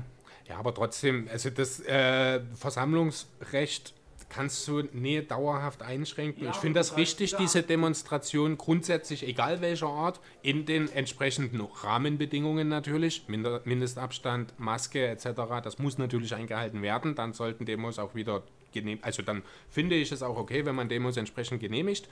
Ähm, nun ist natürlich diese Demo in Berlin, ich habe sie Idiotendemo genannt, dazu stehe ich auch, äh, natürlich nochmal insbesondere eine besondere Sache, weil es gegen die aktuellen Vorkehrungen eben gerade geht. Deswegen sind dort auch keine, Vor äh, keine Abstände eingehalten worden, deswegen sind dort auch, ich glaube, 98 Prozent der Leute ohne Maske rumgelaufen. Ähm, da gebe ich dir natürlich recht, das ist so nicht in Ordnung grundsätzlich, aber äh, deswegen das Versammlungsrecht grundsätzlich zu unterdrücken, da bin ich definitiv gegen deine Ja, aber du sagst doch, unter den Voraussetzungen, wenn's, wenn jeder dort danach seinen Abstand einhält, dann ist doch alles easy. Aber wie gesagt, und da mache ich auch keine Anstalten, jeder weiß von euch, der uns hört, dass ich eher eine linke Einstellung habe und dass ich auch für die Seebrücke und sowas dastehe. Aber ich finde trotzdem nicht in Ordnung, wie die Demonstration abgelaufen ist. Obwohl die meisten sich dran gehalten haben. Betonung liegt halt wieder auf die meisten. Dort ist eine Demo, wo von vornherein gesagt werden kann, da wird sich keiner dran halten, weil sich das genau gegen diese Richtlinien handelt. Wenn ja, dann, aber du kannst nicht auf dieser Grundlage kriegst Gut, du, dann, ver kannst dann verbiete sie nicht, aber brech sie ab. Weil das Recht Das hast. ist, das ist das, das ist der Punkt, genau. Und dafür, aber da sind wir dann wieder an dem Punkt wahrscheinlich, wo dann die polizeilichen Möglichkeiten wahrscheinlich einfach eingeschränkt sind, um das umzusetzen, keine Ahnung. Ja, aber klar da gebe die- ich dir recht, dort muss dann dort danach- entsprechend rigoros eingegriffen werden. Klar sind dort die Sachen danach nicht umsetzbar, weil zu viele Menschen da sind und zu wenig Ja. Polizei. Das ist ja, wo ich letztens mich mit Amme getroffen habe, was ich dir erzählt habe. Thema Assi-Eck bei uns oben. Soll jetzt umbenannt werden in irgendwie Eck. Ecstasy? Nee, ir- nee, irgendwie auf jeden Fall, dass das Wort Assi rauskommt, weil das halt danach so anziehend wirkt, meinte Polizei. Deswegen soll das umbenannt werden. Aha. Finde ich total lustig. Weil ja auch bestimmt wahrscheinlich in den nächsten 20 Jahren jeder das dann nach dem neuen Namen benennen wird. Ja, das Ding ist, dass ja selbst in Google, wenn du auf Google guckst, Assi-Eck findest du das so. Ja, und dann soll das doch so bleiben. Das ist doch Teil der Neustädter Kultur. Ja, ich weiß, du weißt ja, wie ich dazu stehe, aber auf jeden Fall sagen die halt auch, dort sind so viele Menschen, die kriegen das mit der Polizei nicht mehr Kontrolle und es würde eskalieren. Und genau dasselbe wäre bei der Demo gewesen, es gibt Eskalationsgefahr, aber die Eskalationsgefahr wäre von vornherein gegeben gewesen. Und unter diesem Punkt kann man eine Demo verbieten. Und wenn jetzt die Regierung so weit denkt, kannst du unter dem Punkt Eskalationsgefahr, wir können die Menge nicht schützen, kannst du die Demo verbieten. Punkt. Ich finde halt, man kann Demonstrationen erlauben bis zu einem gewissen Punkt. Äh, Menschenbegrenzung. Also Personenbegrenzung sagen, so und so viele dürfen teilnehmen, ihr müsst euch aber daran halten. Besonders momentan. Mundschutz, Abstand und und und. Klar, es sind Corona-Gegner, Spackos, Entschuldigung, aber ist einfach so. Ähm, Kannst du bei halten- uns ruhig so sagen? ja, danke. Äh, die, die halten sich halt nicht dran an diese Regeln, weil sie halt einfach dagegen demonstrieren. Ist klar, dass sie sich ja nicht dagegen halten, aber man muss einfach sagen, ach ja, wir melden das mit, weiß ich nicht, wie viel da jetzt insgesamt gekommen sind, keine Ahnung. Wir melden das jetzt einfach mit 10.000 Leuten an und auf einmal stehen da 1,7 Trillionen Menschen vor der Tür und demonstrieren. Das geht einfach nicht. Du musst, du musst einfach so diese Personenanzahl halten und darauf achten, dass es dabei bleibt. Und dann kann man von mir aus auch demonstrieren gegen was man will. Wie Chris schon sagt, es ist dein gutes Recht zu demonstrieren, auch wenn man es in der momentanen Situation nicht unbedingt machen muss, meiner Meinung nach, oder unserer Meinung nach. Aber wie gesagt, man muss, wenn man, wenn man das so sagt, okay, bis zu so und so viel Menschen. Und halt ja, aber das Regeln. ist doch ein Thema, vor allem wenn es in Berlin ist. Wie groß ist die Wahrscheinlichkeit, dass, sagen wir jetzt, wir reden von 1000 Leuten, die vielleicht auf diese Fläche danach zugelassen werden könnten, was relativ viel ist. Man kann es ja sehen bei Begida, da sind eigentlich maximal 50 zugelassen, glaube ich, wenn ich mich nicht ganz täusche. 50, 60. Keine Ahnung. Irgendwie sowas, glaube ich, in der Dreh, bin mir nicht ganz sicher. Ich fand damals die Aktion lustig, dass am Anfang 88 zugelassen wurden. Das war so wieder so ein, wo ich mir denke, ihr Idioten. Ja. Aber gehen wir von 1000 Leute auf die Fläche aus. Ist ja wirklich nun eine große Fläche. Was willst du machen, wenn nochmal 1000 Leute kommen? Das kann die Polizei nicht kontrollieren. Genau, die Frage, Damit sind wir wieder bei dem Punkt, das? Eskalationspotenzial ist gegeben und danach musst du die Demo absagen, damit tust du die meisten erstmal verscheuchen, weil die kommen, wenn, also es kommen trotzdem welche, aber nicht solche Massen und die kann die Polizei auf den Tag verschoben nach und nach nach Hause begleiten und sagen, hier, hier ist keine Demo, verpisst euch einfach. Und da tue ich das P in den Popschutz besonders Poll aussprechen. Ich finde es sehr interessant, was äh, die äh, Weitspringerin, die Alexandra Wester, dazu gesagt hat dann in der Folge, nachdem die Entlassung durch war. Äh, Zitat, ihr solltet verstehen, dass wir Athleten nicht die Sklaven der Neuzeit sind, aber ihr macht uns gerade dazu. Also das ist nochmal ein schönes Beispiel dafür, wie tief die Frau offenbar schon abgedriftet ist. Ja, das klingt doch fast wie Attila Hildmann hier. Ja, ja, ganz genau. Ne? Ist die, Und- ist die, ist die Veganer? Äh, keine Ahnung. Also, ist um kurz, um kurz festzustellen, ich, ich habe viele Freunde, die Veganer sind, aber die tun nicht aus dem Kochbuch von Attila Hildmann kochen. Vielleicht hat er irgendwann ein Rezept dort reingebracht. Sollte man auch braune Scheiße kochen? Ist der braun? Ich glaube es nicht. Das würde ich Also, eher bei Xavier ja, Naidoo sagen. Ich weiß nicht, wo er, also ich muss ehrlich sagen, an dem Punkt Politik das weiß ich nicht, ich- wie er sich geäußert hat. Ich weiß muss ich nicht. ganz ehrlich sagen, ich sehe da, ich, ich tue mich schwer dabei, das nie in Zusammenhang zu bringen. Naja, der AfD nutzt es aus und die Ja, anderen sind davon überzeugt. Nee, die anderen sind davon überzeugt. Das ist schon ein Unterschied, bin ich der Meinung. Ja, klar, aber es gibt auch einen Zusammenhang. Ich finde, der ist auch nie von der, äh, von der Hand zu weisen, dass dort halt sich schon irgendwie immer wieder dieselben Personen hervortun. Und dass die sich auch überschneiden teilweise. Ja, aber das liegt daran, dass die AfD sich in allen Scheiß einmischt, wo es Unzufriedenheiten gibt und dann halt das so ein bisschen dadurch mobilisiert wird und danach kommen die Rechten, um das anzustarren, um für den sozialen Unfrieden zu sein, um gegen die Politik irgendwas zu unternehmen, weil das halt alles Idioten sind. Aber ich würde jetzt gerne eigentlich das Thema abkapseln aus. Du hast noch was Wichtiges, weil ich glaube, das ist ein Thema, über was wir in einem Basketball-Podcast nicht so lange reden sollten. Zumindest nicht so exzessiv, wie es wahrscheinlich ausgeht, wenn ich mich richtig in das Thema reinbeiße, weil ich. Ja, wir sind, ich glaube, auch ein bisschen von der ursprünglichen Intention abgegangen. Ich würde das ganze Thema, also vielleicht das nochmal ganz kurz am Rande. Wir reden ja auch von einem deutschen Nationalspieler. Zehn Spieler hat er gemacht für die Nationalmannschaft. Äh, der Präsident der, des DBB hat sich diese Woche nochmal zu dem Thema geäußert. Damit will ich die Sache dann noch abschließen. Eine Nominierung von Joshiko Saibu ist Sache des Bundestrainers. Es wird definitiv ein klärendes Gespräch geben müssen. Ja, also hier ist noch alles, alles andere als geklärt, die Sache. Ich persönlich sehe ihn auch nicht mehr für die Nationalmannschaft spielen. Ich sehe ihn auch nicht mehr in der BBL. Äh, da hat er sich einfach selber ja, die Türen verschlossen, wie ich finde. Das ist so, ganz ehrlich, nee. Ich, tut mir leid, ich will jetzt gerade nie über das Thema weiterreden, einfach weil. Nee. Na dann. Müssen wir das ja auch nicht. Reicht ja auch dazu. Ich denke, wir haben jetzt ja auch mittlerweile schon relativ viel Zeit investiert. Was denkst du, bringen wir die Sache langsam zu Ende? Oder ja, Sandro. Wir sind ja zu dritt heute. Sandro hat ein wunderschönes Thema mit hergebracht, was bei mir völlig unter den Tisch gerutscht ist, muss ich ganz ehrlich sagen. Also ich habe es gar nicht mitbekommen. Mhm. Und wir klauen jetzt einfach mal aus Sandro seinem Pod ein paar Themen und Sandro erzählt uns jetzt mal, was er für einen schönen Artikel von seinem Kollegen mitbekommen hat, den er sich noch nie richtig durchgelesen hat. Den hat sich Chris durchgelesen. Oberflächlich. ich habe den geschickt bekommen, da war ich auf Arbeit. Da habe ich einfach Lukas gefragt, ob er mir die Zusammenfassung schicken kann. Und äh, Chris hat es aber auch vorhin nochmal richtig durchgelesen. Also insgesamt werden von den NBA-Teams über zehn Jahre 300 Millionen Dollar gespendet, also pro Jahr 30 Millionen Dollar, also pro also. Team eine Million, äh, irgendwie zur Förderung für die schwarze Community.